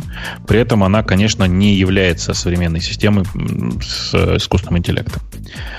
Ну, смотри, да. мне кажется, Siri работает, ну, на вид не там, не намного хуже, чем ее аналоги. Это не к тому, что Siri очень хорошо работает, это к тому, что сейчас в данный момент нет такого ассистента, который может ну, я не знаю, которого ты, скажем, если вот этот э, тест там комнаты, когда ты не видишь, кто с тобой разговаривает, реальный человек или там Google Now, и ты не отличишь.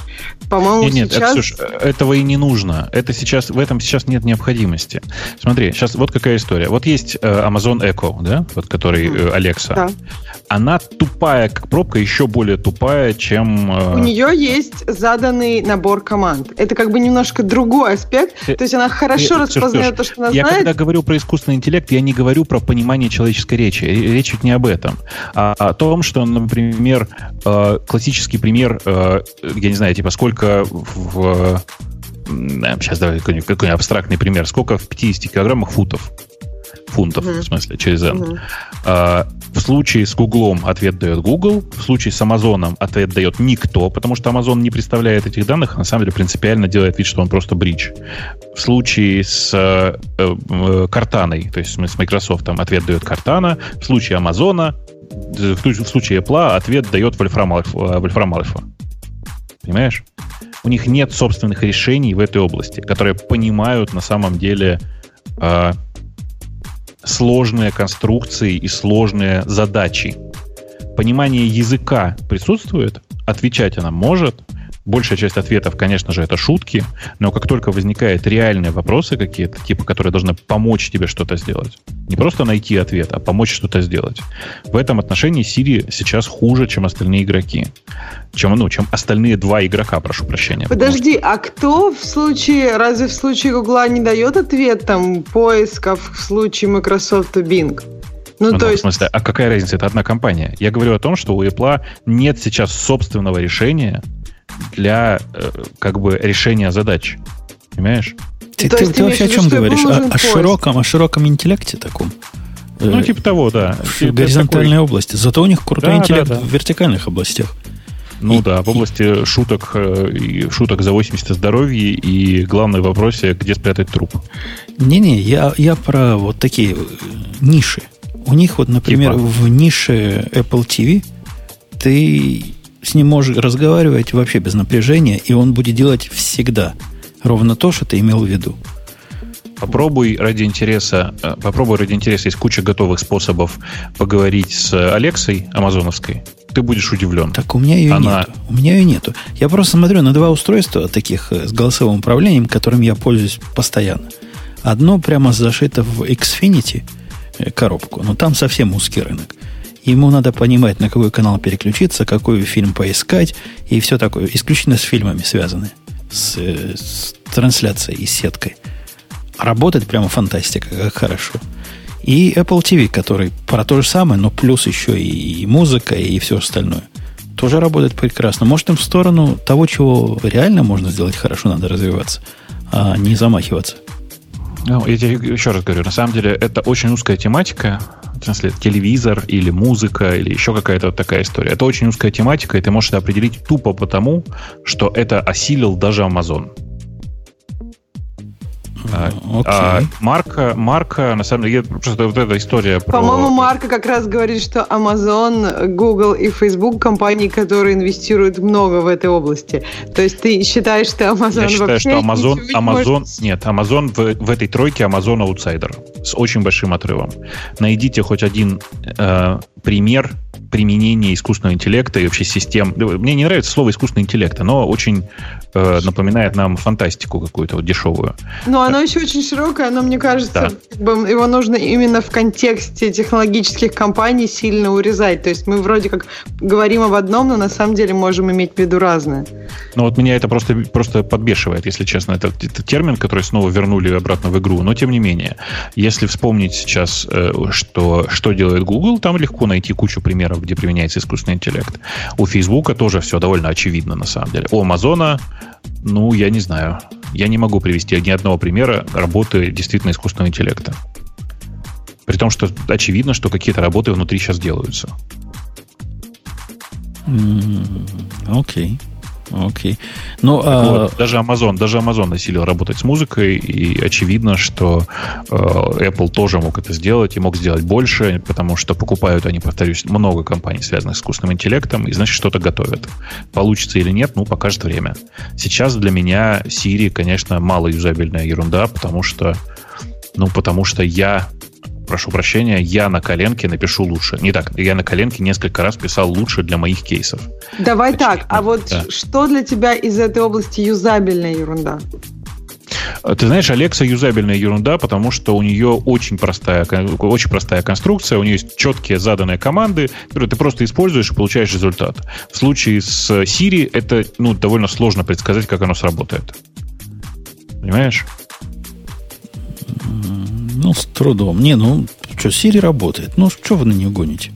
Она работает, если ты, ты знаешь, как с ней общаться. А с твоей Еще этой раз. Алексой то же самое. Она, она ведь что попало не поймет. Ну, понятно, что за годы использования Siri я научился спрашивать у нее, как поставить будильник.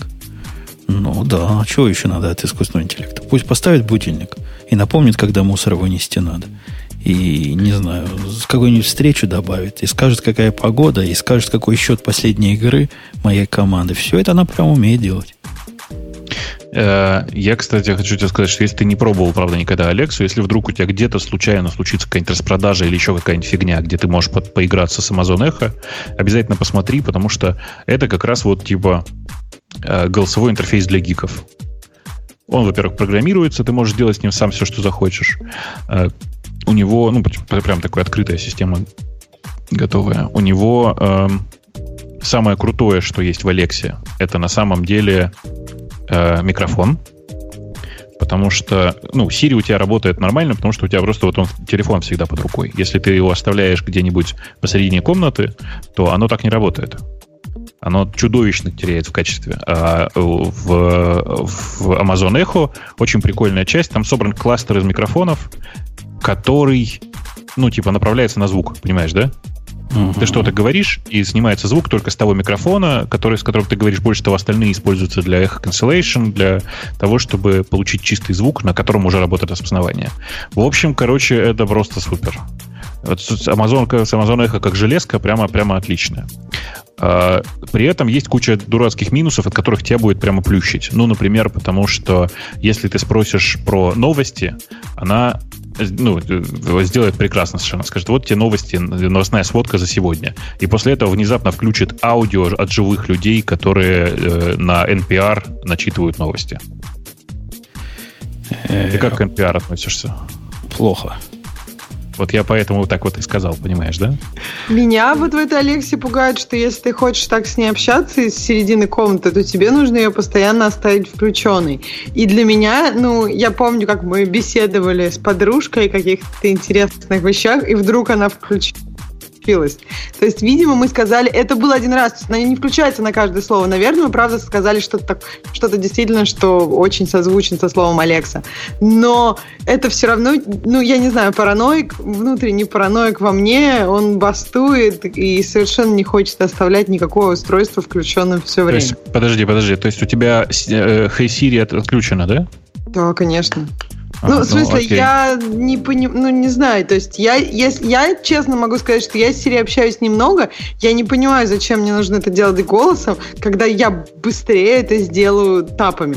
Ну, то есть поставить будильник тапом, это быстро, это буквально два тапа.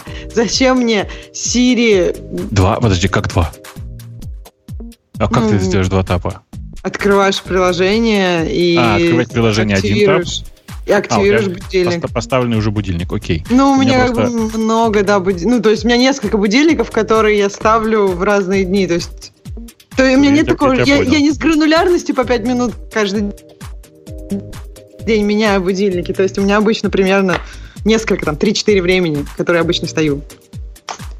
Я тебя понял. У меня просто э, проблема в том, что, во-первых, мне нужно сначала разлучить телефон. Это отдельный процесс. Э, Подожди, ну Потом... ну палец зажимаешь, и все, это даже не тап. Это значит, что нужно обязательно взять э, телефон э, правильным пальцем. Прошу прощения. Ну, это же самый удобный способ. Ты берешь, как, как ты его берешь, тот палец Ксюша. у тебя и должен на этой штуке быть запомнен. Э, Ксюша, на самом деле, ну, в смысле, это сложный вопрос. Дело в том, что, видимо, ты просто мало водишь, и, ну, и все такое. Потому что для меня, конечно, главное использование Siri это за рулем. Э, это такая развлекалочка за рулем, и меня страшно бесит то, что сейчас, то, как сейчас Siri сделано, потому что требуется каждый раз активировать Siri. Я-то хотел бы continuous такой режим, знаешь, в котором ты просто задаешь вопрос, она отвечает, задаешь вопрос, она отвечает.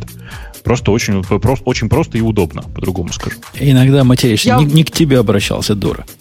Нет, так я люблю, ну, да. я вожу много, но я замечательно слушаю подкасты, и мне в этот момент не нужно беседовать ни с кем. А нет, ну, это я попробую. не совсем про беседу. Это типа узнать, что в кино, знаешь, такие всякие штуки. Mm. Тут ну, еще... Ты даже когда да. к человеку обращаешься в компании, ты его как-то выделяешь. Либо взглядом, да, это первый либо... Раз. Это первый раз. Ну, в смысле, когда ты инициируешь беседу. Но для продолжения беседы тебе же ну, но, как бы но, не нужно постоянно. Да, я согласен, согласен. Могло бы и сообразить, что все еще с ней говорят. Пока не скажешь, заткнись. Вот, короче, у меня с этим такая смешная проблема. Поэтому я искренне считаю, что, конечно, будущее за постоянно слушающим устройство, устройствами, да еще и которым не нужно дополнительное обращение. Ну, то есть один раз обратился, а дальше она до окончания какого-то диалога, она просто тебя слушает. А, и у Алексы в этом отношении гораздо больше перспектив, потому что это устройство, которое постоянно включено в сеть. И, кстати, вы плохо обсуждали, мне кажется, всю эту историю с Google Home, потому что Google, конечно, конечно же, может сделать это значительно лучше, чем, чем Alexa сейчас. Подожди, а параноик в тебе не, не, не это, не, не, не Ксюш, переживает? Ну, какой, а какой Нет? параноик во мне? Ну, Amazon и так знает про меня достаточно многое. Что он еще дополнительно может обо мне узнать такого? Все беседы, которые ты проводил в своей, я не знаю, опочивальне. Ну, дорогая, ну, а у меня есть вот телефон еще там, типа от Android, от Google, в смысле, от Apple, Который от Google. тоже все слушает. Они, они тоже постоянно все слушают. Они просто постоянно все слушают. Зачем они постоянно слушают? Ну как зачем? Потому что типа есть Hey Siri в качестве активации, есть... Э... Hey Siri пока не заряжается, не слушает. Типа. Ну, пока не заряжается. Это значит, что он всего 9 часов, 9-10 часов в день у меня не, не слушает. Все остальное время он почти всегда слушает. Отключи. Как это сделал я? Или тебе реально надо Hey а, Siri? Ты знаешь, ты знаешь, во-первых, я этим действительно пользуюсь, а во-вторых, меня это просто не парит уже. Не парит в отношении Apple, в отношении Google немножко парит, но и то, я думаю, что ну, если собрать все, что Google про меня знает, то телефонные разговоры это самое малое, о чем можно сожалеть. Ты понимаешь, что какая проблема? Есть это же вот есть такой... Телефонные разговоры это вообще все разговоры. Есть же простое правило, что если ты, значит, не хочешь, чтобы что-то про тебя утекло в интернет, никогда не пиши этого в интернете. Правильно? Не хочешь, чтобы ну, да. фоточки про тебя, значит, утекли, нигде не шарь фоточки, которые ты не хочешь, чтобы утекли. Здесь же вообще какой-то абсурд. То есть тут себя надо цензурировать постоянно. Не хочешь, чтобы что-то про тебя ушло, не говори этого никогда. Наедине с собой, женой, ну, собакой. Подожди. А если во сне ты это скажешь, то а? все утечет. А так и было, так и было с радисткой Кэт. Короче, э, я что хочу сказать-то? Э, на самом деле, это паранойя, вся эта паранойя вокруг того, что а, нас слушают, она прекрасна, но вы забудьте, вы просто все пенсионеры а, для а, большинства современных людей, то есть для тех, кто, а, давайте скажем так, для тех, кто младше и сильно младше 30, этой проблемы просто нет. Это значит, что через 10-15 лет мы просто все забудем на тему этой паранойи и не будем переживать. Окей. Okay. Тут пишут нам, что работает всегда, кроме режима энергосбережения. По-моему, только когда к сети подключено, не? По-моему, дефолтное состояние только когда к сети подключено. Не то, что кажется. А для любителей и извращений. Это я на Бобука намекаю. Кроме тебя, я не представляю, кто даже это попробовал. Кто из нас попробовал вот этот, э, вот этот изыск? Я про Никс говорю. Про что? Про Nix? Nix. Про Nix OS или про, а, про Nix? Nix OS Package Manager. Наверняка а, ты попробовал. Ты же знатный любитель. Да, конечно. Ну, в смысле, я просто попробовал и Nix OS, и, и Nix сам по себе. Э, и я не понимаю, почему ты так легко определился, что это... Потому что там функциональное программирование внутри? Нет, а я даже не знаю, как что внутри. Это просто какой-то еще один э, брю. Правильно? Э, ты, ты вот сейчас о чем говоришь. О том, что Nix э, появился, появилась версия Nix для э, OS X. Да, да для OS X появился Nix. Об этом статья. Nix это, Nix это package manager. Package manager с довольно хитрыми всякими фичами. Самая приятная фича, которая, кстати, нет в Homebrew и которая была бы действительно многим интересна, это такой, знаешь, типа триал режим. В смысле, ты пишешь, э, установи мне временно это приложение. Например, тебе не нужен постоянно гид, тебе он нужен один раз. Ты временно его устанавливаешь, э, работаешь внутри этого шелла, как только ты закрываешь этот шелл, э, этот гид удаляется. Как тебе идея? Ну, сомнительная. Ну, почему сомнительно? Ну, то есть это такие решение. контейнеры для, для бедных. Какие-то ну, недо, кон... недоконтейнеры. Ты прав, это недоконтейнеры, но в случае с интерактивными средами контейнеры вообще не очень активно используются, как ты понимаешь. Ну, почему бы нет? Я вот активно использую. Тебя прямо отдельный контейнер, отдельный докер для гита? Ну, мне не надо гит сносить каждый раз. Но у меня есть куча утилиток, вот прямо куча, которые мне нужны один раз, и больше я не волнуюсь о них вообще никогда. Запустил, посмотрел, убилось все. Все унеслось. Ну, окей, на самом деле я смотрю на всю историю с Никсом немножко по-другому. Мне кажется, что это типа package менеджер, который пытается придумать много интересных штук и их попробовать. Если окажется, что все это скучно и неинтересно, то они потихонечку оттуда все это выпиливают. А, при этом Э, конечно же, вся идея вокруг Никса это идея вокруг э, установки и изменения твоего environment. Э, она немножко отличается от Homebrew, но при этом мне кажется, что у Nix много плюсов. Ну, типа, Nix работает ощутимо быстрее. Nix прямо, прямо с самого начала был заточен под бинарники, а не только под исходные тексты ну и так далее. На самом деле им приятно пользоваться, и, ну, правда, попробуй вот из интереса всю эту историю с Nix Shell-P и название команды, и ты посмотришь, как это прикольно выглядит, когда ты можешь временно установить какое-то приложение. Не, меня вот это пугает. Хотя они и пишут, что мы все у себя в Nix директории храним, но этот зоопарк временных средств, которые вроде оно почистила, а вроде оно не почистила, а чего еще в путь прописала, или оно не прописывает? Как, как, как они запускаются-то вообще, если путь не Оно прописывается в путь, оно О. прописывается в путь, конечно. То есть какой-то этот бардак. Есть в этом какая-то какая-то такая месси. Что-то в этом не то есть.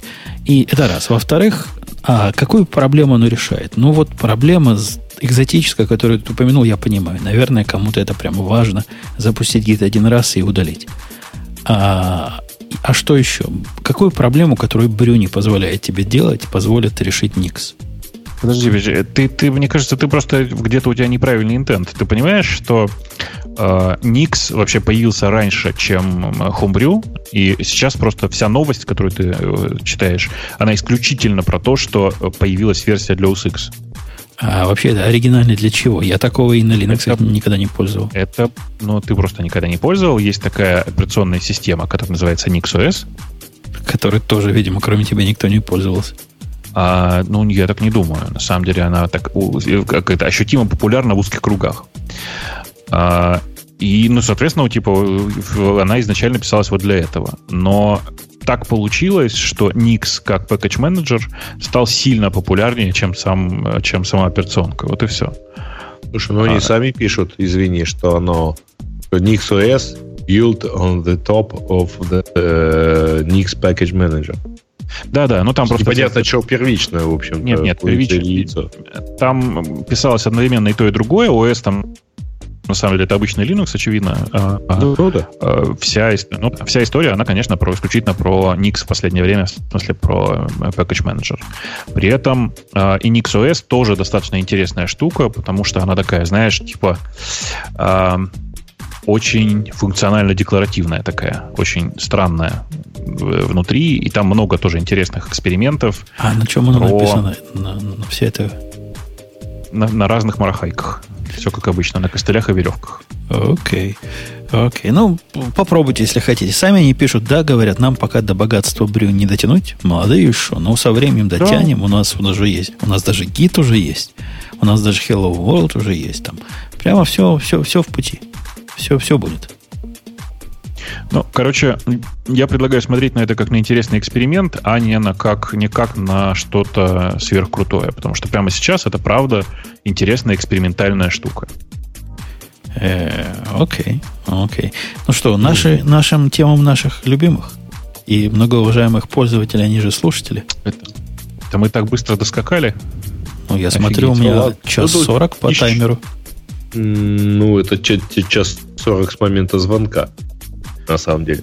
Не Там много. есть еще одна тема, это клавиатура для Android и iOS. О.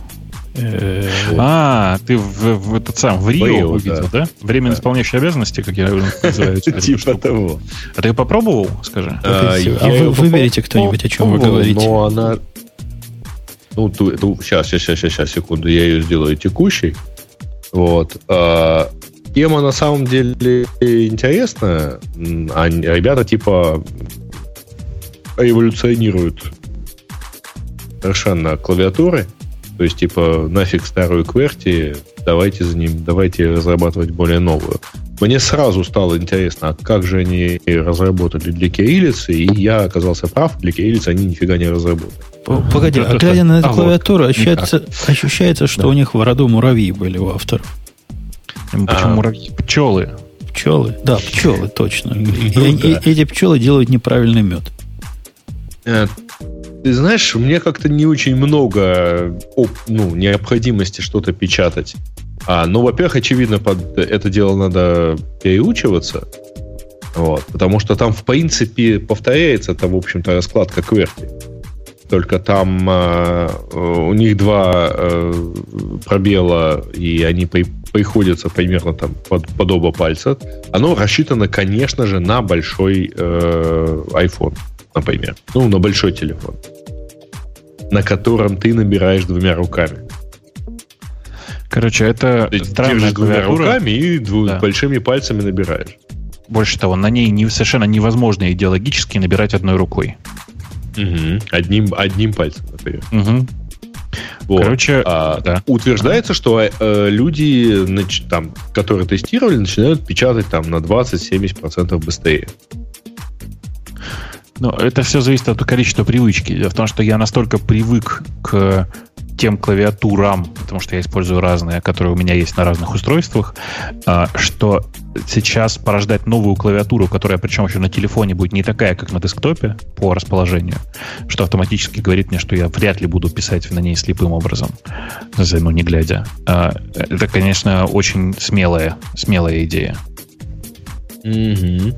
Ну, э, да, вот он комментирует, что с помощью они пытались увеличить площадь одной клавиши. Нет, они утверждают, что они действительно меняют раскладку, и хотя там действительно есть подобие QWERTY, но они именно пытаются выработать какие-то новые привычки. Не знаю, короче, там не очень очевидно на самом деле еще и идея с тапом и долгим тапом, потому что там некоторые вот например, диакритики, они вызываются э, дополнительными этапами. Вот. Ну и, конечно же, там нет кейлец. Ну, скоро у всех телефонов будет глубокое нажатие, так что эта проблема отпадет. Да, да, да. И, и у всех телефонов там, скоро не будет кириллицы. Есть тап, а есть, есть долгий тап какой-то, в общем, причем за... А есть еще свайп вверх, свайп вниз. Вот. То есть интерфейсная идея интересная, но как-то в общем, да, сложно сказать. А вы видели эту чисто гиковская штука, которая, я не понимаю, зачем она может понадобиться, но чуваки придумали определять э, глубокое нажатие на любом телефоне, который не поддерживает это глубокое нажатие. Э, как? При помощи микрофонов и вот как-то вот О, этого всего, мой. да. А типа, если ты жмешь и материшься по этому, то это ты пытаешься глубоко нажать, да? Как-то оно понимает и говорят, типа, хорошо понимает, и смотрят они в основном в сторону андроида, где глубокие нажатия оказываются непопулярны еще. Ну, тут тоже комментируют, что по хрусту, видимо. Ну да, видимо, по хрусту, да. Ну, как, как-то умеет определять. И, ну, прикольно. Обратно, обратно, даже можно обратную реакцию, там, динамиком что-то стукнуть, тебе будет, типа, типа хоть какая-то для бедных обратная реакция. Лучше 220 подвести обратно. Угу. Окей. Э, ну что, да? Можно? Ой, слушайте, а тут же еще есть одна темка. Кстати, Какая? прикольно. Это поскольку я добавил, извините, я буду это педали, педалировать. А, Лоббист. Компьютер для хобби education. Видели? Вот Нет. она текущая. Не видели. То есть видели, что его выбрал. Ну, да, он, наверное, в Африке Посмотрите, пойдет. Какая поились? Это такой... Ребята, во-первых, там Basic. Этим мы как, как бы закругляем выпуск. 7-дюймовый дисплей с тач-панелью и вообще все работает на батарейке. Вот. На солнечной э, батарейке. Не-не-не, там именно все-таки на батарейке. А вот это вот это такое сбоку, это что такое? Это просто дырка, ну, похоже на солнечную батарею. Вообще похоже на солнечную батарею, да. Ты знаешь, не-не-не, это типа Prototype in Space. Почитайте внимательнее. И что нам надо делать в этом спейсе? А, для... Это for, э, ну, короче, 4 PGA сокет. А, это дырочки. Там, Ксюша, дырочки, Конечно. куда можно свои штучки, проводочки это, втыкать. Это ж uh, do it yourself. Компьютер, да, да, типа. макетные, макетные mm-hmm. такие захватники. Да, да, да. То есть это вот, короче, идите и паяйте. идите, идите. Точно, Слушайте, ну, да. ну, по-моему, прикольная идея. То есть вот прямо, будь бы я таким вот прямо мейкером-хакером, я бы прямо зажегся. И меня, мне его, я что-то меня, тут запрограммирую. Меня особенно радует, обратите внимание, как вообще вся эта штука собрана.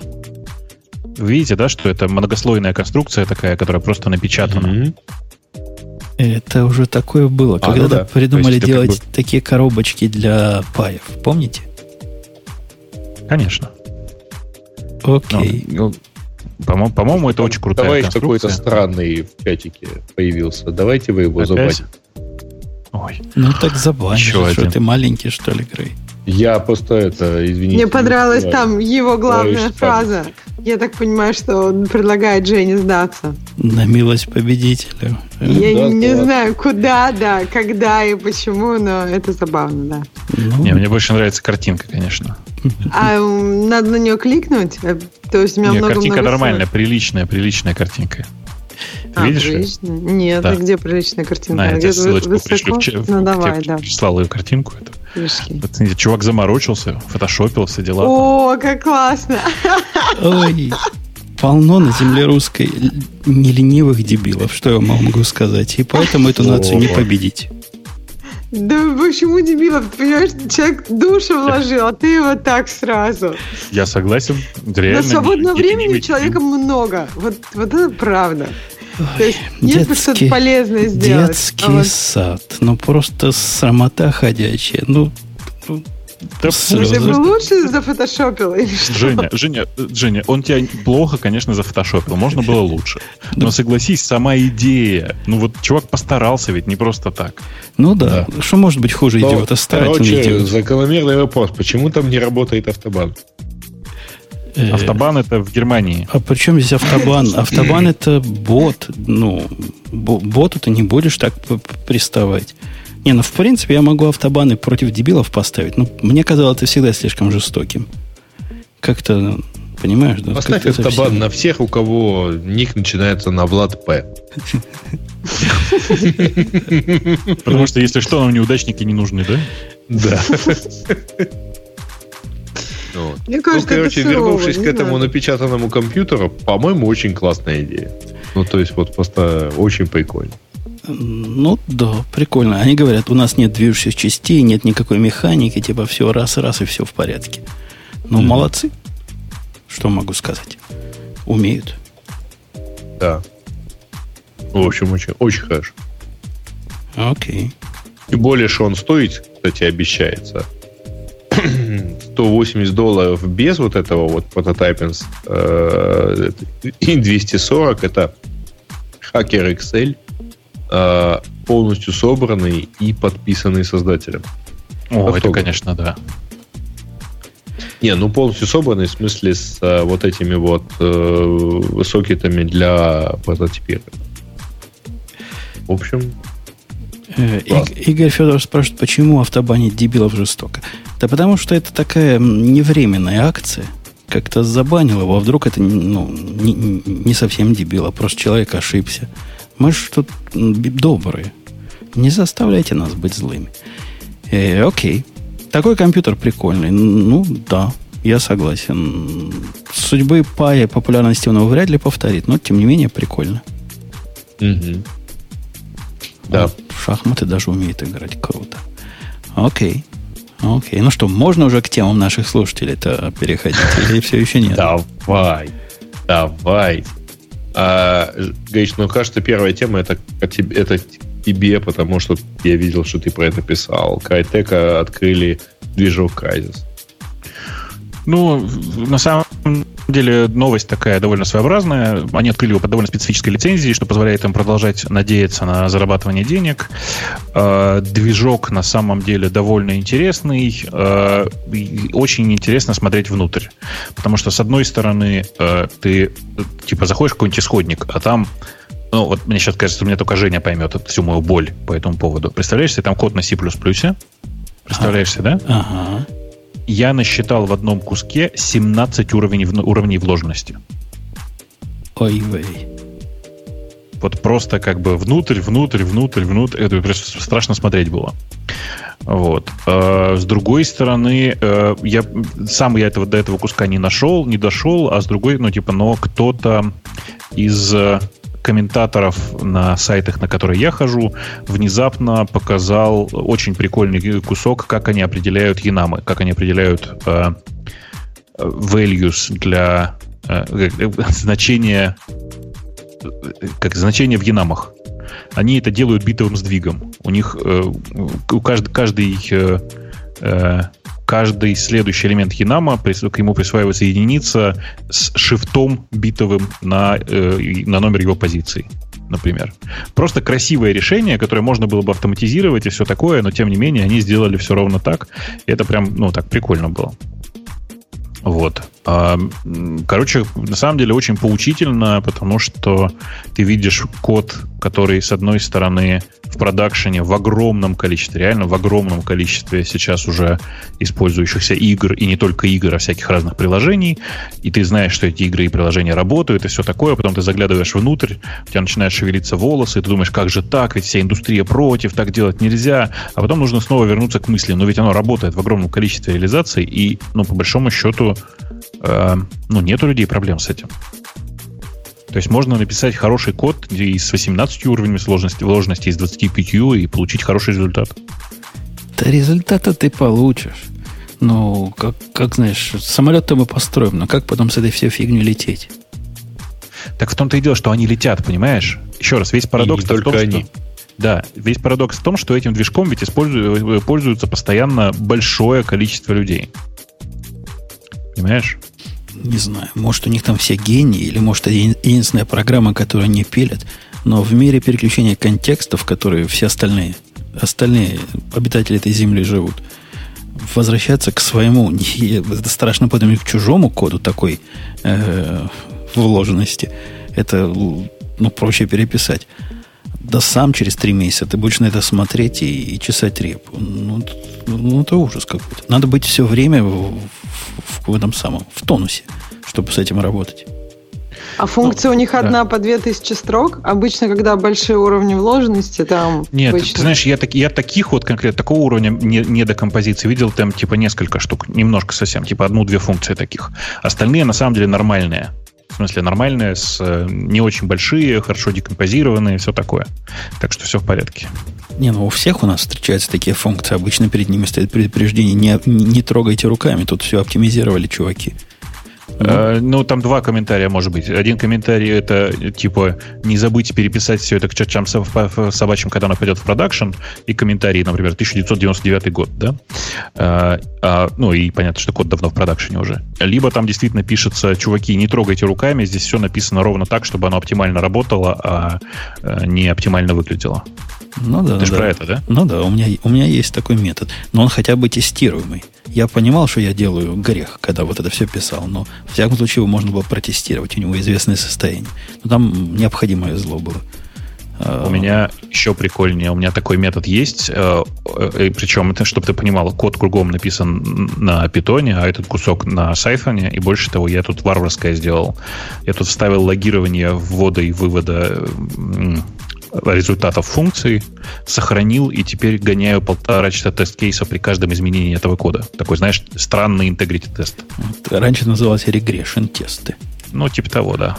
Окей, окей. Так, прикольно. Ладно. Следующая тема, говоришь, опять к тебе. Сотрудники Яндекса будут представлять Россию в комитете по стандартизации C++. А, ну так ну, это... Точнее, наоборот. Яндекс организовал у себя комитет, да? Не, не, не так, нет. Э, есть комитет э, по стандартизации C++, в нем от России будет пока один Яндекс, но типа вполне возможно, что будут и другие игроки со временем, но комитет будет тот же самый. В смысле, здесь э, важна не региональность, потому что вопрос не про, не про регион вовсе, а просто про то, что это такая попытка создать на основе индексоидов рабочую группу, которая пушит э, свои представления о том, что нужно сделать в WG21. Ну, то есть в... Э, как это сказать? Э, пушит изменения, которые мы предлагаем по C++ в официальную группу Э, по C++. Так как сейчас она сделана внутри Яндекса, кажется, что это Яндекс единственный, кто представляет Россию в, э, внутри э, рабочего комитета по стандартизации C++ 17. На самом деле, то, что там один Яндекс, это тупо потому, что мы первыми взялись это делать. Там приглашаются все люди, которые э, достаточно адекватны в то есть вы не, не, представляют себе, что делать. Не, незаметно ночью для всего C++ комьюнити. Чего? Вы ночью незаметно от всего комьюнити превратите C++ в диалект питона. Знаю я вас, индексоидов. Ничего, интересная мысль. И на самом деле Женя просто завидует, что не Go. Ш-ш-ш, и в, в Go надо пустить еще, а то они без Go сделали не, питон. Не-не-не, э, я имею в виду, это плавный переход к следующей теме в том числе. А, ты просто завидуешь, что э, C++ не окажется диалектом Go, как ты любишь. И запускалось бы, что внутри Docker'а только. Я смотрел на эту статистику. Грей говорит о статье, которая говорит, как, значит, большую зарплату. Небольшую зарплату получить. Тут суть-то не в большой зарплате, а в большом росте зарплаты. А, ну, производную, как от зарплаты улучшить свою. Ну, заголовок утверждает, что вам нужно выучить Python, э, Go или Scala, чтобы получить э, boost в зарплате. Заголовок говорит и Python, Go и Scala. И вот а, и ты понимаешь, в чем дело? Если уж совсем правильно посмотреть, provide highest salary jump это Scala, Go, Hadoop, iOS SDK, Big Data Analytics, Cloud Computing, Android SDK, Selenium Automated Test Tool. Я не, вообще не понимаю. Нет, Ксюша, ребят, тут слово... Э, это известное заблуждение. Когда программист видит слово end, он к этому два этих самых амперсанда прикладывает. На самом деле это end в человеческом понимании, просто перечисление. И не надо их все сразу учить, достаточно одного выучить. Но почему или не сказать? Ну, то есть, я не понимаю, если ты... Да если потому что название... Потому что люди в живой разговорной что... речи предполагают, что все остальные, которые читают, тоже нормальные люди, а не программисты. Вообще, это классический вопрос на знание э, английского языка. В смысле, в данном случае end не подразумевает вместе подразумевает просто перечисление. Обратите внимание, там просто Oxford кома вставлена перед ну, словом запятая, да, я тоже видела. Да. Но, понимаешь, или-то тоже можно использовать. То есть я не понимаю, почему с или будет неправильно. Будет правильно, Нет, но с and оно как-то, да. как-то нативнее звучит. Аутентично. Я понял, в чем дело. Да. Ксюше не хватало э, слэша. Не, ну или pipe. чем. Пар, ну, короче, я, вот если бы в перечислении было бы Python slash Go slash Scala, Ксюша бы поняла. Нет, а Слушайте, теперь, а теперь... вопрос о слэшах. Вот, простите, пока мы далеко от, этого, от темы слэша не ушли. А почему не появилось до сих пор фанфиков по Радио-Т? Это же так прекрасно было бы. Умпутун слэш, Умпутун слэш Ксюша. Нет, на самом деле, скорее всего, Умпутун слэш программист, конечно, было бы одно из самых, самых первых произведений. Мне кажется, кто-то должен заняться. Вот чувак там, который фотошопит, э, займись, пожалуйста, напиши фанфик про Умпутуна. Мне кажется, это будет очень трогательно. Я думаю, вторая серия выглядела бы так. Бобук and э, и всех девушек через слэш. Нет, что ты. То есть все девушки через слэш где-то там, а Бобук отдельно за компьютером занимается Радио-Т'ом. Я правильно понимаю сейчас, это, да? Это, это будет как, как в случае, когда я вчера начальнику объяснял, как у нас токены работают. Вы не, поверите, не постель, вы, да? не поверите, какой вопрос он мне задал. Он говорит, ну. так говорит. Он так серьезно выслушал все мои вот эти рассказы. Я ему про LinkedIn рассказал. Почему плохо, значит, э, хэши туда-сюда гонять. Почему... Ну, все это рассказал, всю эту бодягу. Он послушал, говорит, так, а какой длины у нас токен? Я говорю, ну, длинный, говорю, ну, минимум 64. Ну, по жизни, наверное, еще длиннее. Он говорит, это плохо. И тут он спрашивает, дюйма? Это плохо, говорит. Я говорю, почему? Он говорит, ну, когда в URL он будет, не будет видно домена нашего. Это грамотный подход. Так что это плохо. Э, я ему тут же про посты и про всякий внутри вызов начал, но это уже было выше, так сказать, его, его понимание. Но он понял, что URL мы не испортим, а так, это значит нормально. Э, если глядеть на этот список, я его частично понимаю. Вот все, что касается Go, я понять могу. Потому что я себе могу представить 20% рост зарплаты человеку, который переходит, я не знаю, с PHP на Go. Это понятный путь. А какой человек перейдет... 20-кратный или 20%? 20-процентный. А какой человек перейдет с чего-то на скала, вот с чего человек может перейти на скала, чтобы получить 22% э, добавки? Это не переход, Жень, это а, технология, а, которую нужно освоить, Женя. Подожди, Жень, ты, ты не задумываешься, с чего человек должен перейти на iOS SDK? Да нет, вы не понимаете. Вот такие э, pay-бусты реальны только если ты переходишь на самом деле, Бабу. Тут речь идет о том, что ты, вот ты писал на PHP, я так это перевожу, тихонечко дома выучил Go, пошел, нашел новую работу и получаешь на ней на 20% больше. Не-не-не, смотри. Не пошел, э, выучил Go и получаешь на новой работе. А пошел, выучил Go, указал в новом резюме, и благодаря вот этому набору, включая Go, у тебя стало, тебе предложили больше денег. Ну, это то же самое, что я говорю, ну да. А вот э, от того, что ты Scala у добавишь это. То есть, с чего нужно перейти на Scala у, чтобы получить 22% boost? Вот меня... не перейти. С Java? С Java? Ну, потому что не... Жень, же... ну, блин, э, статья про то, как исследовали резюме и последующие эти. Э, и она не про то, что кто-то с чего-то перешел. А у кого-то в резюме это есть, и он-то там 22% Java ты понимаешь? А у кого-то просто Java, например. Ты, ты понимаешь, 22% это означает от чего-то. Вот я спрашиваю, базовое, вот от чего? То есть там было без скалы было что? Вот какая база? Было Кто 100%? все то же самое, но без скалы. без то есть скалы. взяли два резюме. Вот одинаково, например, у обоих есть Java там, и PHP, но вот у этого еще есть скала, и он получает на 22% больше. Какая-то мистика.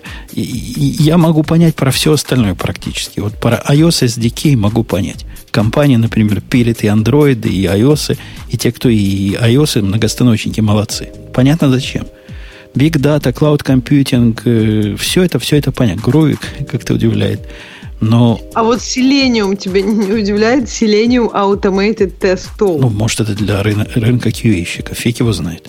Как у них там принято. А вот скала не понимаю. Вот не понимаю.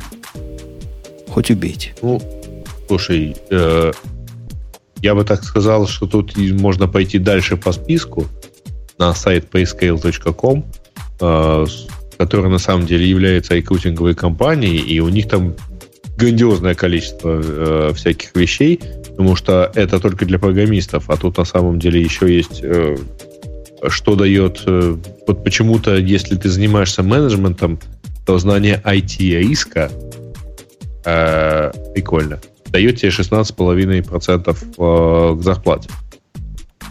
Вот. Uh, okay. А если ты занимаешься где-то там в районе ресторанов, то если ты умеешь э, нанимать людей, то 4,2%. Вообще очень прикольно. Фигня, короче. Все фигня. Давайте дальше.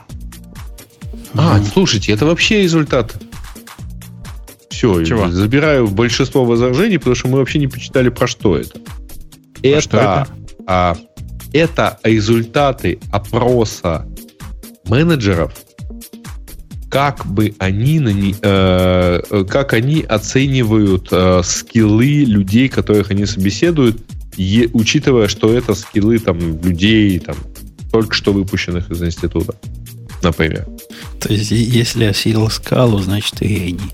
Окей. Ну, значит, наверное, да. А если вот тебе чего-то тут не хватает, то... Тогда непоня- то, непонятно, как Го туда попал. То чего что... не хватает в каждом конкретном... В том числе, а, и это то, что растет, например. Окей, мы засели вот. на этой теме, давай дальше переходить. Непонятно, о чем это, а, какой-то бред. Да, ну, Google победил, Oracle проиграл, ладно. Swift 3.0, говорят, все поломали. Э, Ксюша, видимо, тебе. Все сломали? Ну, в смысле, там этого, то, что говорят, сломали, никогда, в общем, и не было. То есть не было бинарной compatibility между версиями. И просто все надеялись, что она будет на уровне Swift 3, но, скорее всего, она будет на уровне Swift 4, потому что очень, ну, то есть почему это неизвестно, но я как бы по словам, по вот посту, по как бы по посту как бы тех, кто пишет Swift, я так понимаю, что там будет очень много новых фич и не будет, и снова не будет бинарной совместимости между версиями. Так что, в общем, ничего нового не сломали. Очень много изменений, но мы их уже обсуждали, что там очень много изменений в именах именно API, например, к UI-киту, к уже известным Obj-C фреймворкам, которые и теперь Swift код будет выглядеть менее ужасным, когда ты очень много коммуницируешь с Objective-C кодом. Он действительно выглядит здорово сейчас. Но до этого еще достаточно долгий путь. Опять нужно использовать тулзу, которая ваш код конвертит из 2 в 3. Ну и как бы 3, она еще сейчас на уровне превью, поэтому если просто хотите поиграться, ну, стоит поставить. А так еще, скорее всего, достаточно долго время пройдет до того, как 3 будет выпущено. А что, реально удалили луп? For loop, как все, которые? Э, ну. Там удалили, не то, что удалили, просто оставили тот, который for in, а for, как в C классический, то есть с тремя, с тремя операндами, он дурацкий и вечный источник ошибок. Непонятно, зачем вообще его было держать. Предлагают удалить. Не, не удален, неправда. Ну, иногда приходится такое писать. Зачем? Зачем, да? Есть же генераторы. Не, ну, да. то есть ты все можешь сделать другим способом, и оно скорее будет понятнее, чем вот такой способ. Жень, э, на самом деле в, для Swift вполне легитимно for там типа x, in и дальше range от 1 до 10. Не, ну, Это по... то же самое, что... Ну, да. Понятно. Mm? В языках, которые вот такая поддержка там вшита, есть рейнджи, я понимаю. Но я просто про Go думаю, в котором этот цикл прямо используется. Там тоже есть Go... range, но range можно Go... взять только от чего, от чего они тебе разрешают брать? В Go пошли другим путем. Там решили, что давайте вообще наоборот сделаем синтаксис фора максимально широким. И мне страшно нравится, что я много раз уже всем говорил, мне просто страшно нравится, что там нет цикл, нет э, вайла, там есть только for. Ну, да. Там типа пишешь до, for, до нет все. у них, да. Да, да. Или ты просто можешь вообще бесконечный цикл задать, просто написав for и дальше открыв кавычки. Ну, в скобки. Можешь, все. можешь. Это удобно. Это очень прикольная конструкция сама по себе. Но, видишь, в Swift пошли другим путем, сказали, что гибкость не важна, а важна читабельность. И я, пожалуй, согласен, что читабельность это сильно прибавит. Отказ от дурацкого форлупа в пользу форина. Ну, ладно. Ладно, окей. Не, я согласен. Просто это язык должен. Видимо, Swift под это подходит. Если он под это подходит, то нафиг им вот эти внешние циклы нужны. Особенно такие Мне странные. кажется, как раз идея, идея языка как раз под это очень хорошо подходит, и мне кажется, что от этого будет только лучше. Просто мне кажется, те, кто захотят использовать for, обычный for, просто как бы не хотя изучать язык и его идеологию, будут вынуждены хотя бы использовать for in. Да, но и нужно же понимать, что там типа гибкость у свифтового решения, она просто очень тоже очень высока, она просто конструкция другая. Ты пишешь for x in э, и дальше пишешь типа, не знаю, 10 двоеточие меньше 50 или меньше там, меньше э, ну, не знаю, 10 двоеточие 50. То есть 2 двоеточки 50. И ты получаешь прямо этот рейндж. Погодите, а у него циклы выглядят, вот эти, я же не знаю свифта, этот foreign это такой внешний цикл все-таки, да, которому генератор как-то с, слева, э, справа всовывается. Не так, как я представляю себе правильно. То есть, когда идет for генератор, а потом for each и, и вперед. Не-не-не, for e in генератор. Okay. Тоже так же, да? Да. Ну вот. Ну вот я сейчас смотрю прям на код, да, так, mm. for, for и in, и уже и дальше код ну, дальше генератор ну, да. либо, либо функция, либо range готовый, который в языке. Причем рейнджи могут быть прям совсем странные, так что там всяко можно сделать. Ну окей, как-то я бы наоборот это делал, ну ладно. Нравится мне так, пусть ну, будет так. Видишь, там весь язык просто он в первую, там много всего принесено в жертву э, читабельности, и поэтому мне на него интересно смотреть. На раз мне тоже интересно смотреть, но э, это просто я пошел к следующей теме. Угу. Да, вышел 1.9. Честно скажу, что я не понял до большей части изменений, ну, потому что я не настоящий программист на расте, как известно. Самое крутое, что произошло там, это что замечают, замечают все, кто активно пользуется библиотеками растовыми. У них встроенный в язык Package Manager, Cargo называется. А, и вот, ну, сейчас я буду говорить, и многие, кажется, поймут, даже те, кто просто каким-нибудь Debian пользуются.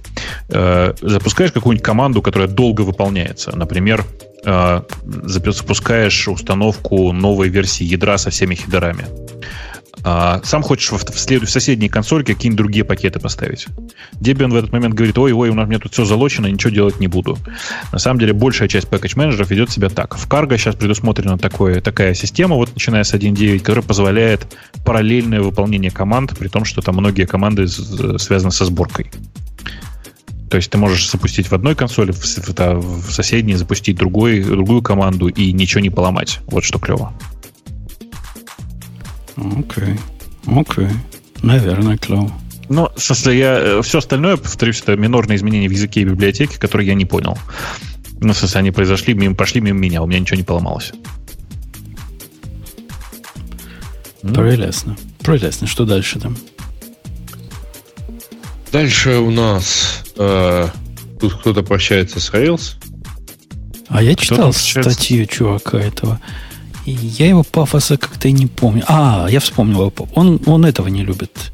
Ну, знаете, главного по из, из boot, как, как, как сигналов, его? наверное. Из сигналов, Нет? да. Ну, вот это D, D, D какой-то там. Который я всегда догадывался, что это не для традиционной ориентации.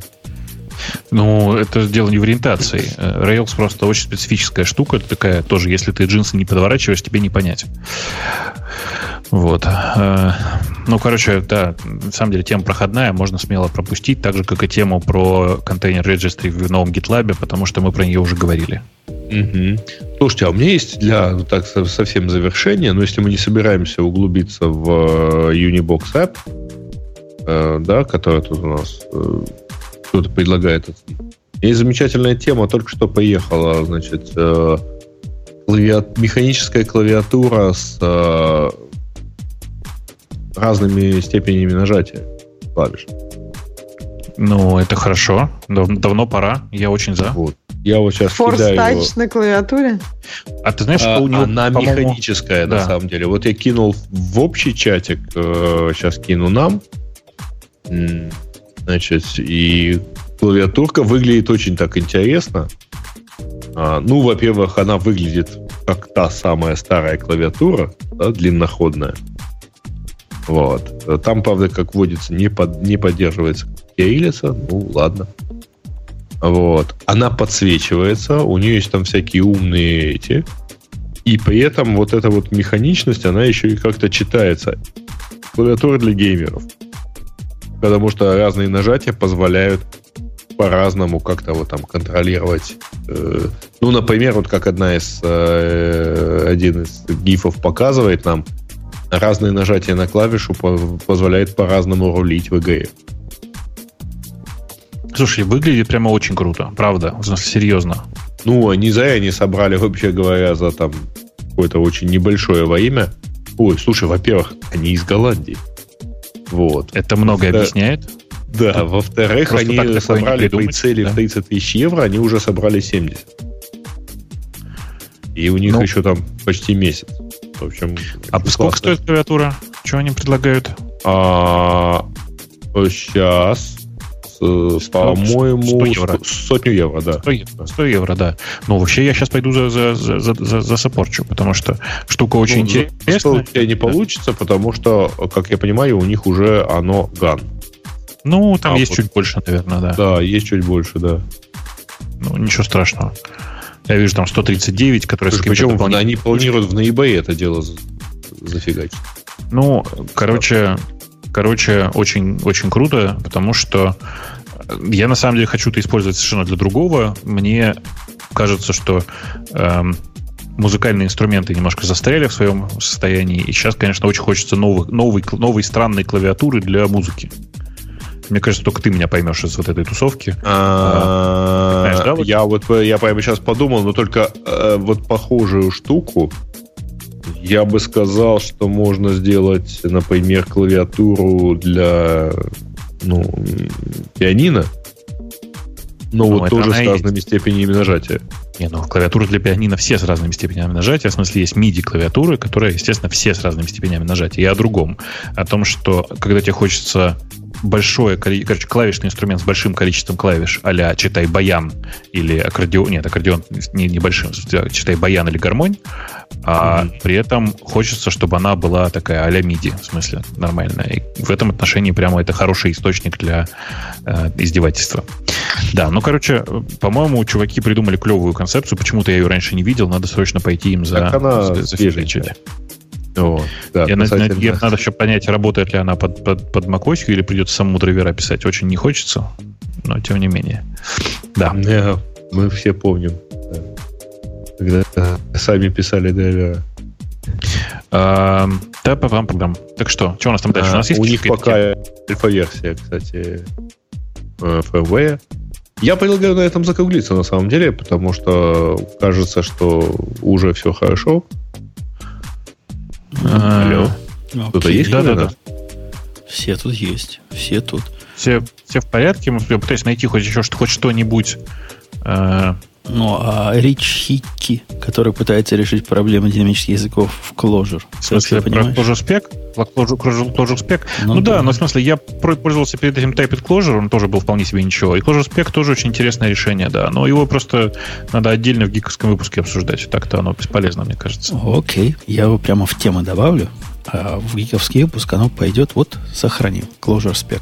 Доклад с тебя. Мне интересно, как можно прикрутить к динамическому языку ну как? Это, это такая так же, как в питоне. Так же, так же, как в питоне. Описание, описанием спеков и валидацией на входе, входе-выходе функций.